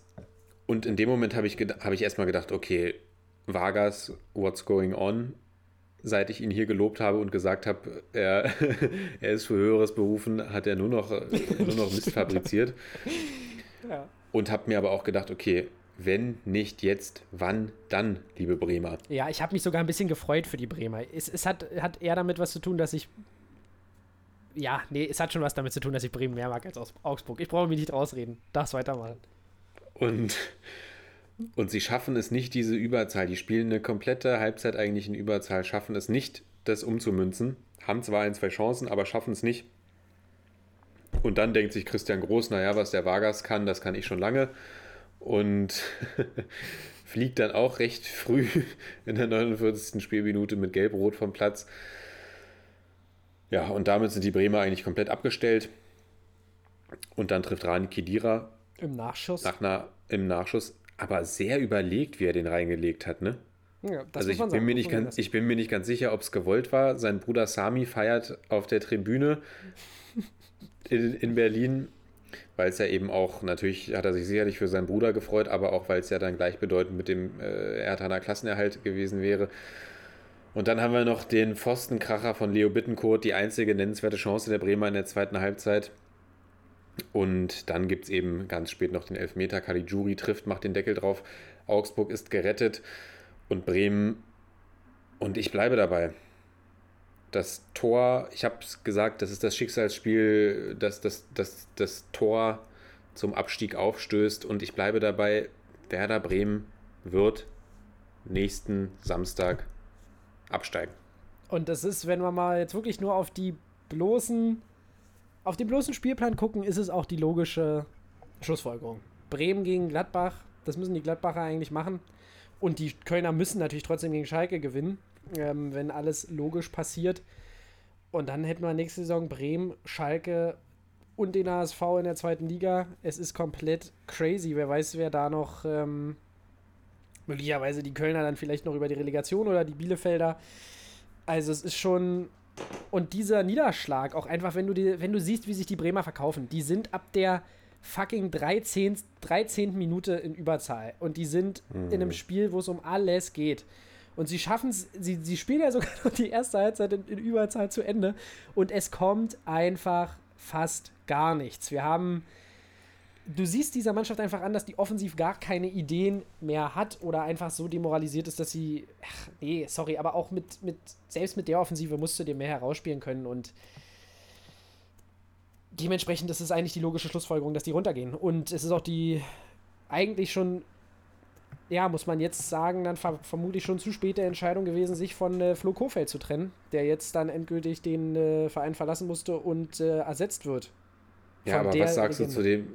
Ja, sorry, Ja. kannst du ja weitermachen. Was Ja. sagst du zu dem Zeitpunkt? Kofeld entlassen Ach so, ja, sorry. oder Al- freizustellen. Also, ich sag mal, jetzt, jetzt wo es Thomas Scharf geworden ist, was ich ja gerade sagen wollte, muss ich sagen, da verstehe ich schon. Da kannst du sagen, okay, ich gehe jetzt in die letzten, in das letzte Spiel. Allerdings, wenn man sich die Ausgangssituation anguckt, ist es schon sehr wahrscheinlich, dass sie absteigen. Also von daher, warum hat man es nicht früher gemacht? Natürlich hätte man es zwei, drei Spieltage früher machen müssen. Ähm, aber nach der Leistung verstehe ich definitiv, dass man nochmal die Reißleine zieht und sagt, ich gehe mit Thomas Schaf in dieses letzte Spiel, der vielleicht nochmal die Möglichkeit hat, durch seinen Status in Bremen einfach die Jungs nochmal anzuheizen, wenn es in so ein Spiel geht wie gegen Gladbach. Weil wenn du mit Kofeld gegen Gladbach gehst, dann glaube ich, äh, ja, dann kannst du. Wird Tor- Bielefeld 2.0. Genau, dann, dann brauchen wir da nicht drüber reden, dass Also damit meine ich 5-0. Genau, genau, genau. Da brauchen wir nicht drüber reden. Ich glaube, das, das ist dann, da hast du eine noch schlechtere Chance. Also von daher, man muss ihn früher entlassen, aber dass man ihn jetzt entlassen hat, verstehe ich trotzdem, weil die Leistung gegen Augsburg war einfach komplett nicht zu akzeptieren und äh, so lange in Überzahl, du kriegst es nicht hin, dir da mal irgendwie. Ähm, ich kann mich da nur an ein Ding erinnern, wo sie, wo sie irgendwie aufs Tor schießen. Das ist einfach zu wenig. Sorry. Ja, Was und damit bringen, die, damit bringen die Bremer mich jetzt, also ich sage zum Zeitpunkt, ja, eigentlich alles, was du schon gesagt hast. Ich finde es jetzt halt auch ein bisschen komisch. Ja, ich kann es verstehen. Es ist halt diese, also das Einzige, was ich scharf jetzt noch zugute halte, also, okay, geordnet. Die Bremer bringen mich damit in Konflikt, weil ich feiere Thomas Schaf bis zum geht nicht mehr. Und der ist der Letzte, dem ich den Abschied wünschen würde. Ja. Stell mal vor, der geht jetzt mit Bremen runter. Dann hat er das geschafft, Ja. was, was er damals nicht geschafft hat. Und das ist echt, Genau, das- also geschafft, du weißt, wie ich das meine. Im negativen Sinne. Und wirklich scharf als die Trainerlegende schlechthin in Bremen, das äh, wünsche ich ihm einfach nicht. Weil ich bei den Bremer mittlerweile an einem Punkt angekommen war, an dem ich gesagt habe, okay, die spielen so scheiße, die haben überhaupt keine Idee mehr. Die haben sich, glaube ich, einfach aus, auf diesem Vorsprung ausgeruht, den sie hatten. Also weiß gar nicht, ob ich sagen würde ausgeruht, aber da, die haben halt überhaupt keinen Fußball mehr gespielt, keine Idee gehabt und am Ende jetzt halt auch nur noch Angst. Und dass ich gesagt habe, okay, ich habe hier so, spüre hier so HSV 2.0 Vibes und wo man auch sagt, okay, das, das erste Relegationsspiel, was der HSV gewonnen hat, da sagst du noch puh ein Glück und nach drei Saisons, die, die danach immer noch so bescheuert laufen, sagst du am Ende, okay, jetzt ist der Abstieg aber mal verdient. Und bei den Bremern sehe ich bin ich so ein bisschen in einem ähnlichen Trend mittlerweile, weil ich die Bremer eigentlich sehr gerne mag. Aber ich mir denke, okay, diese Leistung hat es irgendwann nicht mehr verdient, in der ersten Liga zu spielen. Ja, ja. Und das wäre für mich jetzt die logische Folge gewesen, dass Bremen absteigt. Ich wünsche es allerdings tatsächlich nicht Thomas Schaf. So, für mich schon mal jetzt eine schwierige Situation, wie ich diesen letzten Spieltag angehen werde, aus, äh, aus Fansicht, wie ich mich da verhalten soll dann äh, auf der Couch. Und ähm, zum Zeitpunkt, der hätte früher kommen müssen, weil was haben sie sich jetzt, also was haben sie sich erwartet? Klar, sie wollten nur Kofeld, glaube ich, noch diesen schönen oder diesen ja vermeintlich schönen Abschied gönnen, dass man vielleicht gegen Augsburg gewinnt, die Klasse hält und dann sind wir uns, glaube ich, relativ sicher, hätten sich die Wege eh getrennt. Aber ihn jetzt, äh, ihn jetzt rauszuschmeißen, also das Einzige, wie gesagt, worauf man, glaube ich, hoffen kann, ist, weil Thomas Schaf kann in dieser Woche oder in diesen fünf Tagen jetzt auch nicht so viel bewegen. Es kann, man kann eigentlich einfach nur noch darauf hoffen, dass es der Symbolwert Thomas Schaf ist, dass ähm, nochmal ein neuer Impuls kommt und dass so die Bremer den Klassenerhalt schaffen oder sich in die Relegation retten, was auch immer, zumindest, dass sie den Direktabstieg vermeiden. Aber den Zeitpunkt finde ich, finde ich eigentlich, finde ich eigentlich wirklich katastrophal. Ja, und das ist Bin für mich eigentlich auch ein Zeichen, dass Baumann danach auch eigentlich äh, Ja. mal überlegt Und werden sollte, ob er noch der Richtige ist. Und dazu kommt die immer wieder auch thematisierte finanzielle Situation der Bremer. Und wenn du dann auch noch in die zweite Liga gehst, ich meine, wir sehen es beim HSV. Die, die tun quasi alles dafür, um, um sich langsam zum Inventar der zweiten Liga zu machen. Ja. Und ich kann mir vorstellen, dass den Bremern möglicherweise ein ähnlicher Weg bevorsteht, wenn sie wirklich absteigen sollten. So leid es mir tut, aber da ist auch vieles einfach falsch gelaufen. Ja, zumal die Bremer Nachwuchsakademie ist auch nicht mehr das, äh, was man so äh, aus äh, anderen Zeiten kennt oder aus der Zeit, wo wir noch jünger waren. Dementsprechend kann es schon gut sein, dass wenn die Bremer wirklich absteigen sollten, sie da auch, also ich meine, jeder Verein, der aus der Budi absteigt, geht schweren Zeiten entgegen. Aber bei den Bremern sehe ich da wirklich auch, ähm, wenn sie runtergehen, ein großes Problem. Und ja, für die Transfers, äh, ja, Kofeld hat mit der Mannschaft einfach gearbeitet, die er da hatte und er hätte sich auch einen besseren Abschied verdient, gerade weil er ja auch schon viel länger als äh, viel länger bei Bremen ist, als er jetzt Trainer der ersten Mannschaft war. Also auch er ist ja wirklich Ja, so- Vollblut Bremer. Und, so wie ich äh, gelesen habe, hat er sich nicht mal vom Team verabschiedet jetzt. Ja, also es ist, klingt gar nicht gut und ja, dementsprechend Baumann müsste da eigentlich auch dann mal äh, die Konsequenzen tragen, denn ja, die Ablösesumme hat vermutlich nicht Kofeld am Tisch verhandelt. Und äh, Die da- Davy Selke Ausstiegsklausel. Ja, und das ist wirklich, also die Davy Selke Ausstiegsklausel, sorry, aber hm, da hört es dann auch komplett auf. Gut, also, da haben wir wirklich ganz, ganz rohe Kost an Fußball gesehen, aber auf jeden Fall einen absoluten Abstiegskampf-Kracher und äh, ja, Augsburg gerettet. Wie gesagt, mit Weinziel habe ich da auch Bock drauf nächste Saison, freue ich mich. Rani Kedira, freue ich mich, dass Hast er zu seinem Bruder nach? Berlin kommt. Und äh, für Bremen drücke ich wirklich die Daumen, weil, wie du sagst, ich mag nicht nur Thomas Schaf, ich mag auch eigentlich den Verein Werder Bremen. Und wenn die in die zweite Liga absteigen, dann wird das äh, nächstes Jahr ganz schwer für mich hier alle Ligen komplett zu verfolgen. Äh, Schaltest du da komplett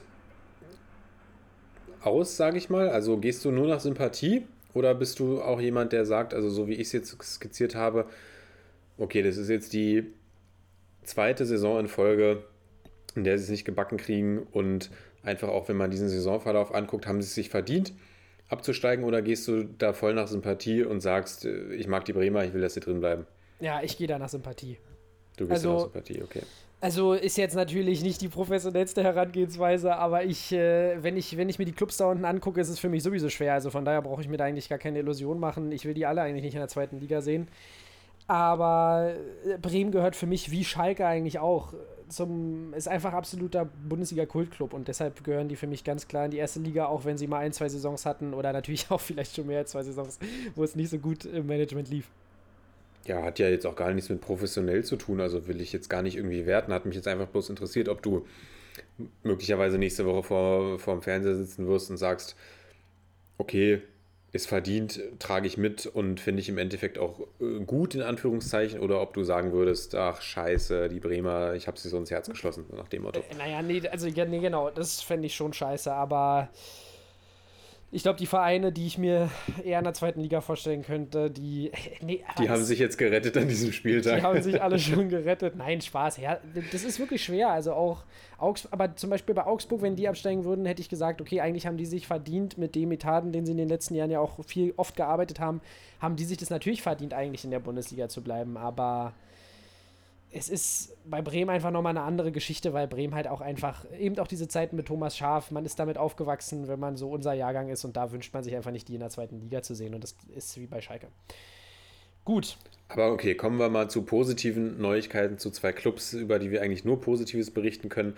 genau. Und da spiele ich den Ball jetzt äh, mal ganz kurz zu dir rüber, Sepp. Genau, und das ist äh, Mainz gegen Borussia Dortmund gewesen und sprechen wir ganz kurz über die äh, Bundesliga-Partie, denn die war von Dortmund natürlich von enormer Wichtigkeit, weil sie die Champions League sicher machen konnten und das haben sie natürlich mit dem Rückenwind aus dem DFB-Pokal, zu dem wir gleich noch was sagen, komplett souverän gemacht. Sie führen 3 zu 0, kriegen dann erst in der 91. Minute noch den Anschlusstreffer ähm, durch einen Elfmeter der schon berechtigt war, Handelfmeter äh, verursacht von Hazard. Die Tore auf Seiten der Dortmunder von einem überragenden Rafael Guerrero, der eigentlich auch äh, wirklich eine Station weiter vorne spielen könnte, aber eben äh, ja in die Rolle eines Linksverteidigers gedrückt wird.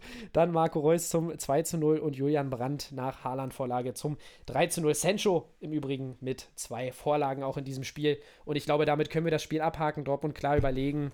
Ähm, in meinen Augen. Die Mainzer aber auch wieder mal nicht komplett, ähm, sich nicht komplett abgeschaltet. Also muss man auch sagen, aber schon äh, Dortmund mit ganz klaren Vorteilen im, im, in den Spielanteilen. Champions League sicher Und damit gemacht. sicher in der Champions League. Genau, Champions League sicher gemacht. Und ich würde aber eher nochmal über die Allgemeinsituation der Dortmunder sprechen, denn sie haben ja auch eben den DFB-Pokal äh, unter der Woche, letzte Woche gewonnen. Mit einem äh, ganz souveränen Sieg gegen die Leipziger. Fandest du den Sieg so souverän?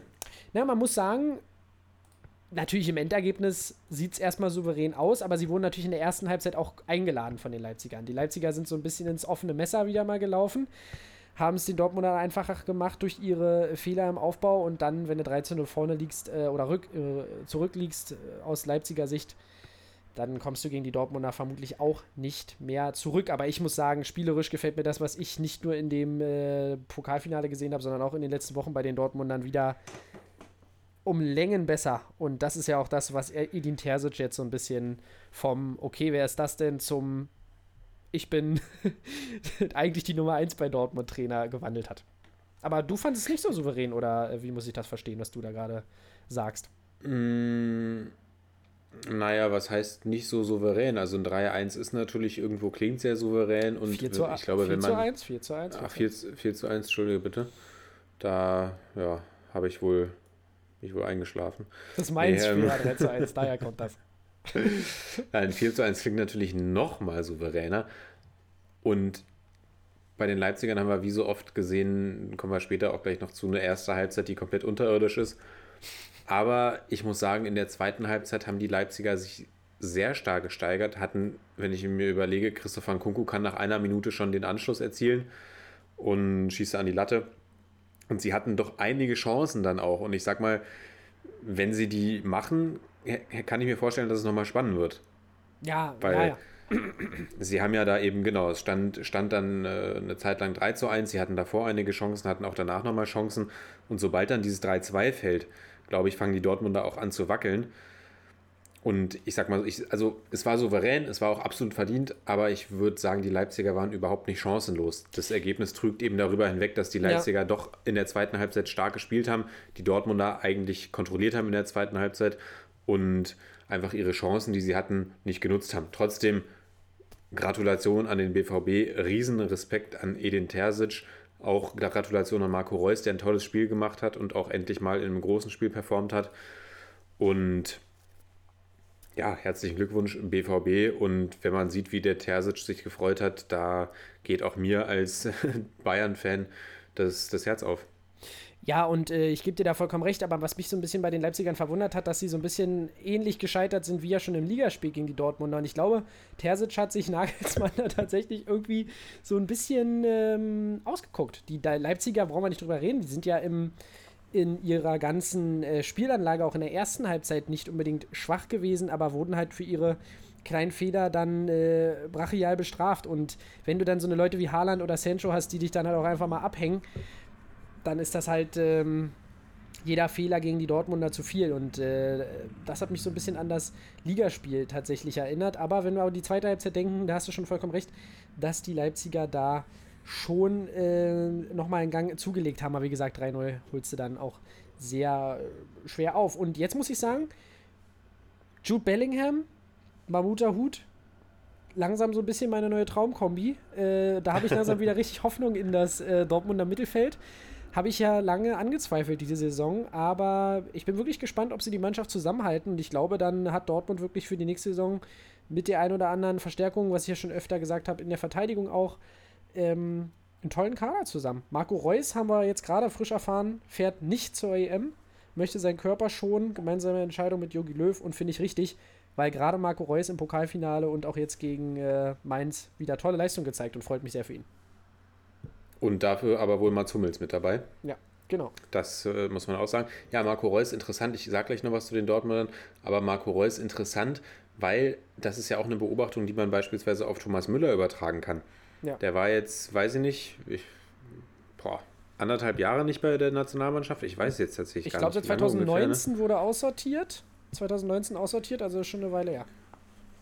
Und ich glaube auch, dass eine Rolle in seinem Leistungsanstieg, natürlich er selbst großartig, toller Coach Hansi Flick, aber ich glaube eben auch eine Rolle gespielt hat, dass er eben, wenn die Nationalmannschaft gespielt hat, in München geblieben ist, mit dem Club trainiert hat und eben nicht immer diese Dauerstrapazen, Dauerspiele, Ja, ja. Dauerstress und ich glaube tatsächlich, klar, Thomas Müller war jetzt nie verletzungsanfällig, das ist äh, gar kein Problem bei ihm, aber das glaube ich, das auch nochmal dieses Leistungshoch äh, gefördert hat, dass er eben diesen Fokus voll auf den FC Bayern hatte. Und von daher bin ich, bin ich super gespannt auf die EM tatsächlich. Also ich äh, freue mich sehr darauf. Und zu den Dortmundern, ich glaube, Sancho ist weg. Da ähm, bin ich mir tatsächlich relativ sicher, dass wir Jadon Sancho nächstes Jahr nicht mehr in der Bundesliga sehen werden. Herr Haaland denke ich allerdings schon. Und ja, der Kader liest sich auch ohne Sancho krass. Also klar, Sancho ist ein absoluter Unterschiedsspieler und auch im DFB-Pokalfinale wieder genial. Also der Mann hat es einfach drauf. Zielt, er hat ja auch einen Doppelpack erzielt, also Leipzig scheint ihm zu liegen. Ja, ja. Aber bei den Dortmundern, ja, bin ich gespannt, was auch dieser Trainerwechsel macht. Aber lass uns noch gar nicht so viel vorweggreifen. Auf jeden Fall, sie haben es, Edin Terzic hat, hat das Ruder rumgerissen. Ich hätte nicht, nicht damit gerechnet, dass sie die Champions League erreichen. Sie haben es jetzt geschafft. Sie haben es sich absolut verdient. Sie haben phänomenal gespielt die letzten Wochen und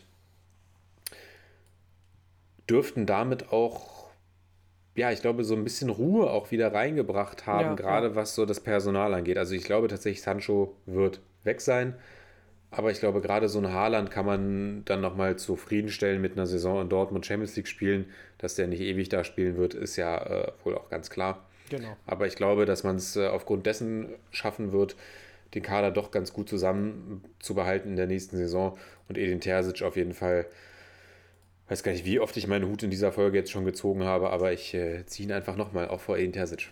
Ja, sowieso, da brauchen wir nicht drüber reden. Ist äh, fantastisch, dass die Dortmunder jetzt ja auch die letzten Spiele gefühlt alle gewonnen haben. Oder ich glaube, die letzten fünf Spiele auf jeden Fall alle gewonnen haben. Die letzten sechs Spiele. Und äh, dementsprechend, das war die einzige Möglichkeit, die sie hatten, um die Frankfurter noch einzuholen. Und natürlich wurden sie von den Frankfurtern unterstützt, dass sie so ein bisschen eingebrochen sind. Aber nichtsdestotrotz musst du die Siege erstmal alle holen, zweimal Leipzig besiegen. Das ist schon äh, eine tolle Leistung. Und gerade bei Haaland bin ich wirklich gespannt. Da habe ich ja eine Zeit lang gedacht, dass das nichts wird. Besonders wenn es, wenn die Champions League äh, davon oder da flöten geht. Aber jetzt ist man äh, sogar aktuell auf Rang 3, äh, da die Wolfsburger einen Unentschieden gespielt haben, zu dem wir gleich kommen. Und ich glaube, Haaland kann ich mir schon vorstellen. Wenn Reus sich schont, nächste Saison noch mal ein bisschen was im Tank hat, da scheint die äh, Chemie ja auch zu stimmen, freue ich mich drauf. Und Haken drunter? Nee, nicht Haken drunter. Was Weil hast du wir haben noch? gar nicht über die Mainzer geredet. Ach so, ja, aber bei den Mainzern, was wollen wir darüber sagen? Die waren in Partystimmung, die haben. Was äh, wollen wir darüber sagen? Ich will nicht über das Spiel reden. Ich will einfach auch nochmal ganz kurz meinen Hut vor Bo Svensson ziehen. Klassenerhalt safe gemacht. Also ja, genial. ja, gut, okay, ich hatte damit ja Ich bin tatsächlich. tot- Ich, ja, ja. bin total aus dem Häuschen gewesen. Und wir können es auch gl- gleich schnell abhaken. Aber auch da, du hast es gesagt, Mainz, ich weiß nicht, wie du es vorhin gesagt hast, Mainz gibt sich nicht auf oder was. 90. Minute gefühlt, äh, ich glaube, war fast die 90. Minute, ich bin mir jetzt nicht ganz sicher. Gibt es dieses Handspiel von Torgen Hazard? Ja, 90 plus 1. Der Ball fällt ihm auf die Hand, es steht 0 zu 3 und die Mainzer rasten alle komplett aus, reklamieren, reklamieren. Und ich habe gedacht, okay, wow, geht es hier jetzt noch um irgendwas? Also warum gehen die denn jetzt so ab? Aber ich glaube, die haben halt einfach gerade wirklich Bock, Fußball zu spielen und ja. da stimmt es einfach. Und Robin Quaison macht dann das Ding rein, ist jetzt Mainzer Rekordtorschütze übrigens in der Bundesliga. Mit 30 Toren. Wer hätte das gedacht? Hat dann mit Adam Schorloy überholt und oh, Adam Schorloy hat sich den Rekord geteilt mit irgendjemandem. Ich weiß nicht, ob es Mohamed Sidan war. Bin mir nicht ganz sicher. Auf jeden Fall jetzt Robin Quaison, der Mainzer Bulli-Rekordtorschütze. Und bei Mainz, ich freue mich einfach. Und was Bo Svensson da geschafft hat, ist phänomenal. die Aber ich will noch nicht zu viel vorweggreifen, weil ich glaube, über die Mainzer und Bo Svensson werden wir sicherlich in unserer Saisonauswertung noch das ein oder andere Wörtchen sprechen. Aber auch da finde ich es sehr gut. Unter der Woche habe ich gelesen, weil Bo Svensson natürlich direkt wieder bei anderen Clubs im Gespräch war, dass er gesagt hat, er hat ohne Ausstiegsklausel unterschrieben, weil er könnte sich selber nicht, also so, ich äh, gebe es jetzt nicht wortgetreu wieder, aber im, im Sinn, weil er könnte sich selbst quasi gar nicht ernst nehmen oder die Aufgabe auch gar nicht ernst nehmen, wenn er sagt, okay, ich mache hier eine gute Halbserie und bin dann weg, weil ich eine Ausstiegsklausel habe, Ja, ja. sondern er ist eben, er unterschreibt und dann ist er auch von dem Projekt überzeugt. Das finde ich cool. Ja, das finde ich definitiv cool, zumal wir ja auch sehen, was so ein, eine Trainerwechselankündigung auslösen kann bei der einen oder anderen Mannschaft. Aber ja, unfassbar, was sie geschafft haben. Für mich war das jetzt ehrlich gesagt so ein bisschen gut. Mit dem einen oder anderen anderen Ge- Ergebnis am Wochenende hätte das natürlich nochmal eng werden können für die Mainzer, aber ich habe ehrlich gesagt das nicht mehr so richtig als Möglichkeit gesehen, dass die noch nach unten gehen, einfach weil sie sich äh, so, so toll rausgespielt haben. Oder unten. Alleine, dass Bremen gewinnt, hätte ich nicht für möglich gehalten. Genau, ne? ich habe ja da mit dem Unentschieden gerechnet, weißt du ja, aber unfassbar. Und ich denke, da werden wir nochmal in der Saisonauswertung drüber sprechen können, weil eigentlich hat sich Bo Svensson da fast den Coach of the Year Award äh, für die Rettungsmission äh, verdient. Aber dazu dann würde ich sagen, in der Saisonauswertung etwas mehr. Und darf ich jetzt eine Überleitung machen? Bitte, bitte. Genau, denn bei den Leipzigern sehen wir so ein bisschen auch nach Okay, dem war jetzt eine recht unspektakuläre nach, den. Ankün nach der Ankündigung, ja, es gab schon bessere, äh, nach der Ankündigung, äh, dass Nagelsmann Bayern-Trainer wird, ja, verschläft man, wie du schon sagst, so ein bisschen erste Halbzeiten gerne, die ähm, so ein bisschen Spannungsabfall habe ich auch das Gefühl, ein Sieg aus den letzten fünf Partien in der Liga nur, da haben wir schon bissigere Leipziger gesehen, wie gesagt, ja auch das äh, Pokalfinale zumindest ein Ergebnis klar verloren und in der ersten Halbzeit ähm, zu Hause gegen die Wolfsburger ja, hat man auch ein bisschen geschlafen. Maximilian Philipp mit dem Doppelpack und das 1 zu 0 von Philipp natürlich absolut grandioses Tor. 2 zu 0 macht er auch toll, schiebt da einfach nur rein. Assist natürlich von wem sonst? Riedle Baku, der, ich weiß nicht, wie viele Assists hat er jetzt? 100? Ähm, wirklich jedes Spiel gefühlt an einem Tor beteiligt. Nicht ganz so viele wie Christian Günther. Genau, genau dazu dann gleich in den Highlights was. Ja, und in der zweiten Halbzeit muss man sagen, wacht Leipzig so ein bisschen auf und das 1 zu 2 für die Leipziger, Junge, Junge, Junge. Da habe ich echt, äh, da hat kurz das, ja, ist kurz ein bisschen Red Bull durch mein Herz geschossen, obwohl ich es gar nicht äh, zu mir genommen habe vorher, denn äh, Sabitzer spielt einen grandiosen Pass auf Kluivert, der macht dann noch ein kleines Tänzchen und schiebt dann gegen Castells ein und äh, das 2 zu 2 dann ähm, berechtigter Elfmeter, den Marcel Sabitzer versenkt und das ist dann noch das Endergebnis. Und ich muss sagen, jetzt kein, also es hat Spaß gemacht, das Spiel zu gucken, gerade auch durch die schönen Tore, muss ich sagen. Aber für beide Mannschaften ist jetzt auch klar, dass sie nächstes Jahr in der Champions League spielen. Und ich muss sagen, den Wolfsburgern äh, gönne ich das, den Leipzigern gönne ich es natürlich auch, aber den Wolfsburgern gönne ich das wirklich sehr, weil die sich das auch mehr als verdient haben mit einer unfassbar konstanten Saison, oder? Ja, absolut. Im Gegensatz zu den Frankfurtern haben sie es durchgezogen. Ja. Und auch da ist es was, worauf wir ja vielleicht nochmal schauen können. Vielleicht nicht unbedingt jetzt. Ich, äh, hier, ich glaube, wenn wir über alles im Saisonrückblick reden wollen, dann dauert der auch drei Stunden. Aber wir sehen es bei eigentlich allen Vereinen. Ankündigung, Trainer, Wechsel zur neuen Saison, Leistungsabfall. Klar, bei Wolfsburg wird gefühlt seit dem ersten Spieltag darüber geredet, ob Oliver Glasner entlassen wird. Aber er wird nicht entlassen. Ja. Oder was heißt, er wird nicht entlassen, aber es wird eben, es wird eben nicht final über seine Zukunft entschieden. Oder zumindest wird es nicht nach außen transportiert. Und da kann man jetzt sicherlich viel reininterpretieren, aber die Wolfsburger schaffen es, konstant ihre Le Leistung Ja. zu bringen. Über die ganze Saison. Und hinweg. über die ganze Saison, trotz der ganzen Diskussionen, die da kommen. Und ja, ich kann mir tatsächlich vorstellen, dass das wirklich ein bisschen damit zu tun hat, wenn ich mir überlege, ich komme mir doch als Gladbacher Spieler oder auch als Frankfurter Spieler, als RB-Spieler würde ich mir gar nicht mal so verarscht vorkommen, weil der FC Bayern nun mal die klare Nummer 1 in Deutschland ist. Und da kann man, äh, ja, kann, finde ich, kann man keinem Trainer das übel nehmen, wenn man dahin wechselt.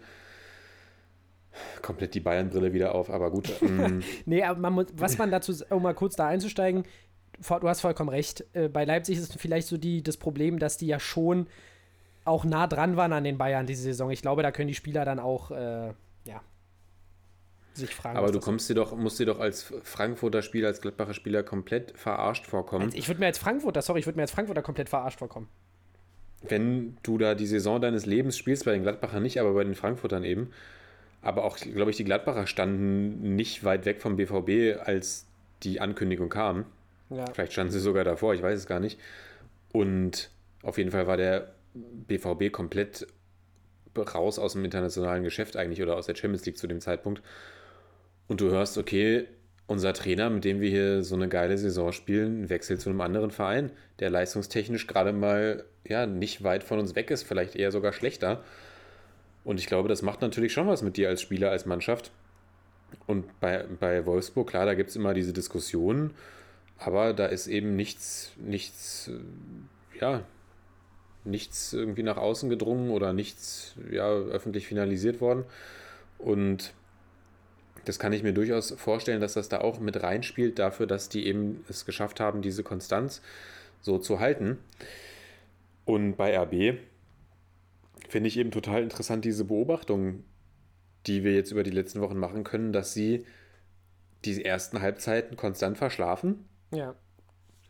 und dann aber immer eine zweite Halbzeit spielen, wo du dir denkst, also wenn die so die ganze Saison spielen würden, wären die vielleicht eher Meister geworden und nicht die Bayern.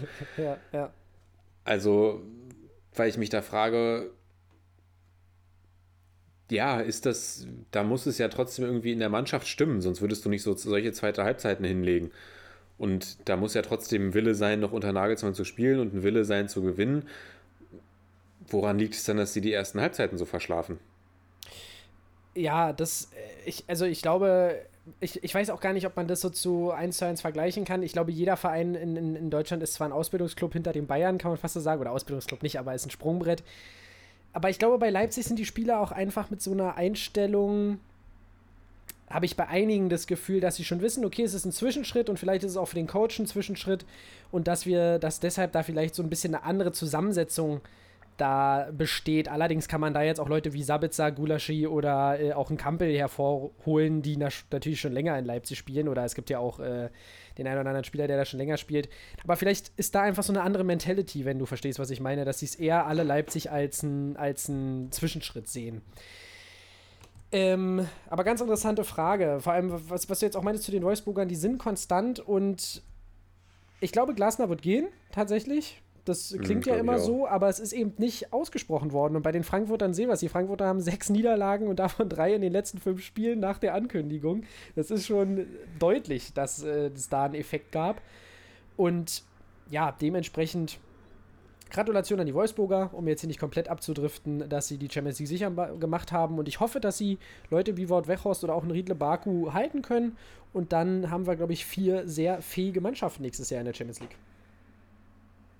Ja, du hast mir jetzt leider nicht ganz auf meine Frage geantwortet. Ich hatte dich ja gefragt, wie du dir das erklärst, dass die Leipziger die ersten Halbzeiten immer so verpennen. Ach so, ja, sorry, genau, da habe ich jetzt mit, mein, mit meiner Mentality-Geschichte und dem Zwischenschritt das ein bisschen überbrückt. Ähm, das würde ich jetzt gar nicht, ich, ich weiß gar nicht, ob ich da so richtig einen Grund benennen kann. Vielleicht, das würde ich weniger an dieser Trainerankündigung, wie du schon sagst, äh, dadurch, dass man ja immer wieder reagiert hat, würde ich es jetzt weniger daran festmachen. Vielleicht fehlende Konzentration jetzt im Saisonfinale, viel Belastung, darf man auch mal nicht vergessen. So könnte ich mir das jetzt äh, erklären. Hast du da, hast du da Informationen? Nee, ich habe da keine Informationen, auch keine Erklärung. Ja, eigentlich auch fast keine Vermutung, weil, ja, deswegen hatte ich gehofft, du als alter Fußballfachmann Vor kannst Leipzig, da vielleicht Leipzig ein bisschen Fachmann.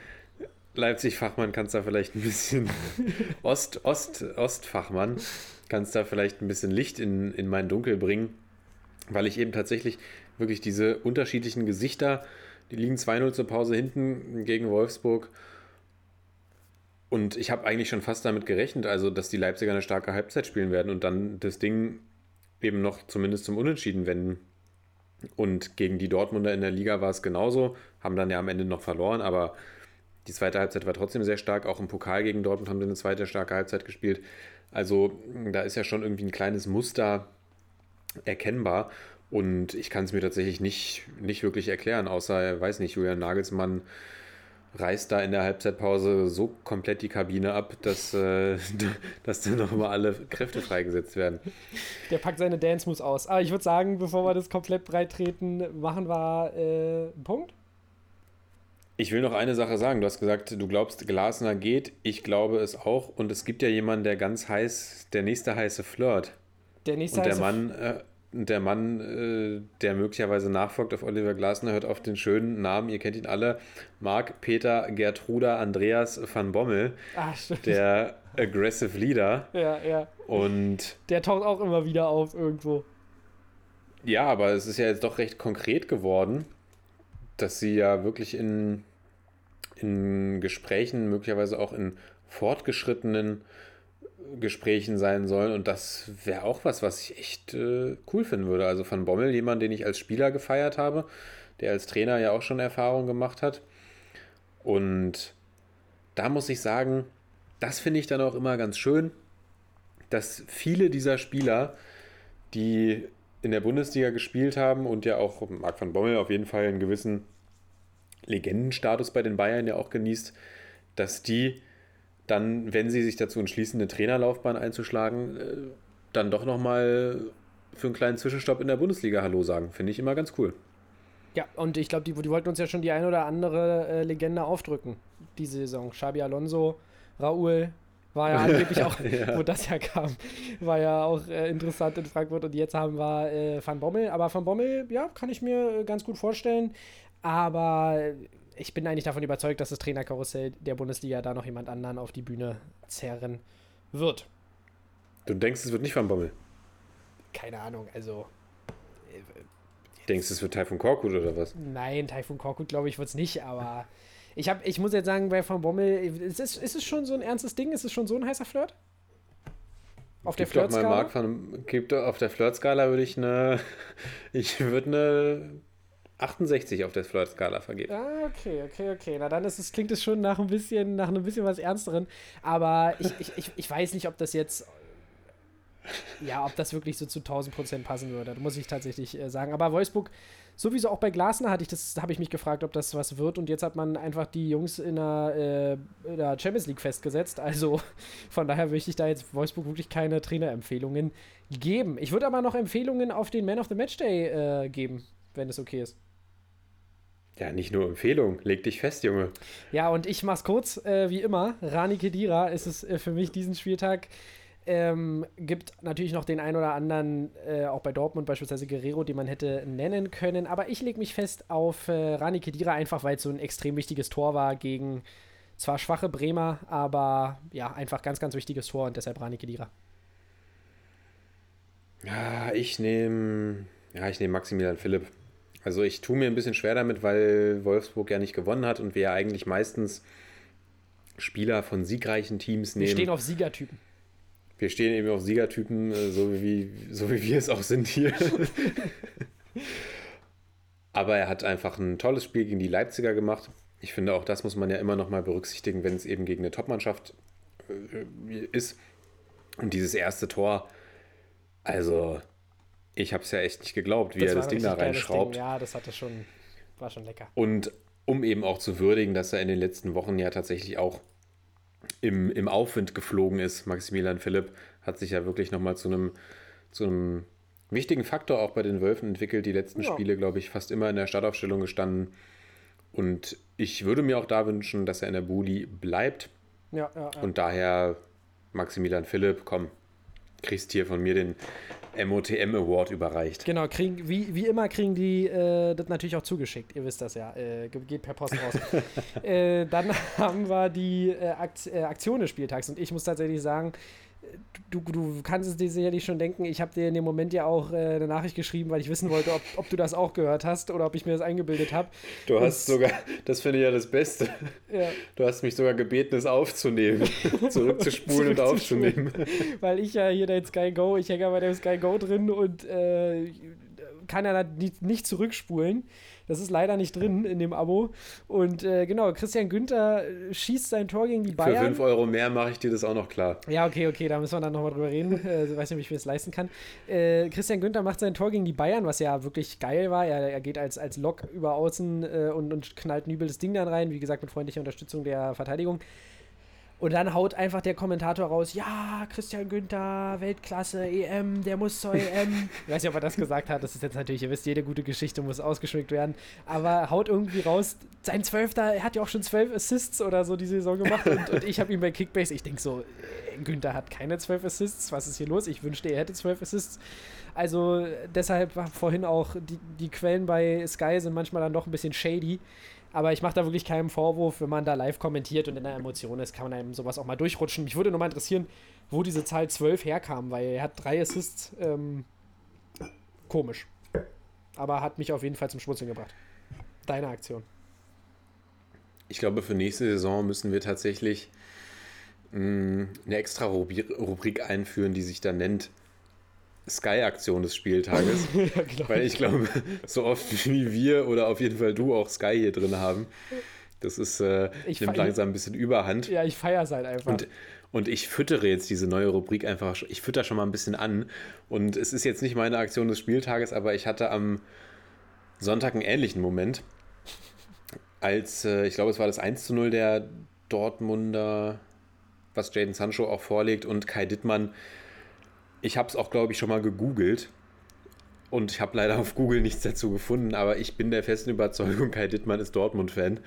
Und dann sagt er sowas wie, und Jaden Sancho gibt seinen zehnten Assisten diese Saison und damit die dritte aufeinanderfolgende Saison, in der er zehn, mindestens zehn Assists gibt. Kurze Pause. Und um das mal einzuordnen, damit ist er seit David Beckham 1997 Spieler, seit 1997 der erste Spieler in den internationalen Top-Ligen, der das schafft.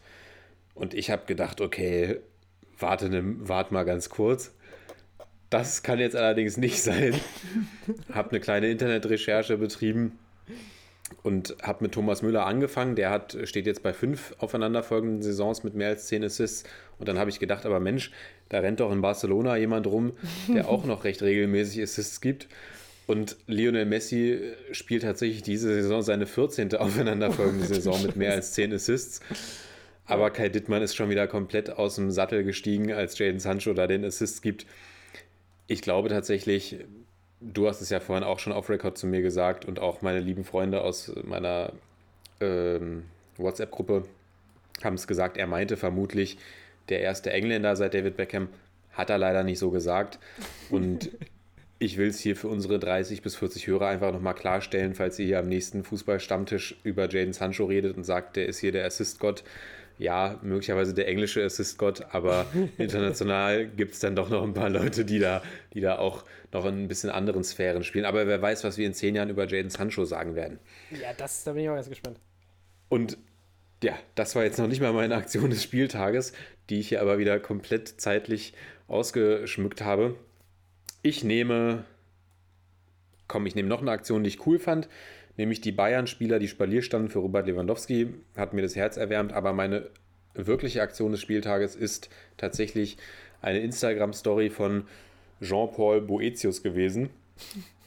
Nämlich in dem Moment, in dem Daniel Caligiuri das 2 zu 0 schießt per Elfmeter und er eben filmt, wie die Mainzer im Hotel sitzen, das Spiel gucken und einfach komplett ausrasten, als das Ding drin ist und damit eben endgültig feststeht, dass sie die Klasse halten. Und da fliegen dann Wasserflaschen durch die Gegend etc. Da wird richtig Party gemacht und äh, habe ich mich echt gefreut für die Mainzer und das war äh, das ist meine Aktion des Spieltages. Ja, ist ja auch eine geile Sache. Freut mich auch immer dann, vor allem die haben sich wirklich mehr als verdient zu feiern. Und äh, ja, da würde ich sagen, sind wir am Ende angelangt. Noch ein kurzer Nachtrag von mir, weil du gerade meintest, Kai Dittmann, Dortmund-Fan. Ich habe ja hier mal Karl Lauterbach als Dortmund-Fan geoutet. Ich habe wirklich letztens nochmal recherchiert, weil man ja an Karl Lauterbach aktuell nicht vorbeikommt, äh, wenn man sich im Fernsehen ab und zu mal durchseppt. Dementsprechend, ich habe keine Belege mehr dafür gefunden, dass er irgendwie Dortmund-Fan ist. Also, wenn ihr euch daran mal aufgegangen habt, äh, ja, ich, ich nehme das auf mich äh, und äh, glaube, ich habe da irgendwie was durcheinander gebracht. Und ja, damit haben wir heute ja eigentlich Talk, Talk, Talk äh, Staffel 2 aufgenommen, kann man fast schon sagen. Aber es hat mir sehr Ja. viel Freude äh, bereitet mit dir und wir gehen in den letzten Spieltag. As always. Wir gehen in den letzten Spieltag. Es, äh, ja, es, wird, es wird so spannend. Also UECL setze ich mal in Klammern, aber der Abstieg, es wird dramatisch werden, glaube ich, Sepp. Und ich freue mich sehr auf den nächsten Montag und freue mich dann vor allem auf unsere Saisonanalyse Genau. in Brandenburg. Part 1 wahrscheinlich. so wie ich uns beide kenne. Vielleicht hätten wir die Episode heute auch in zwei Teilen releasen sollen. Nein, Spaß. Ich freue mich und wir haben nächste Woche sicherlich viel zu besprechen. Deswegen schmeiße ich dich jetzt raus und mich auch und äh, wünsche euch eine schöne Woche. Bis dahin. Ciao, ciao. Yes, von mir auch. Macht's gut. Ciao.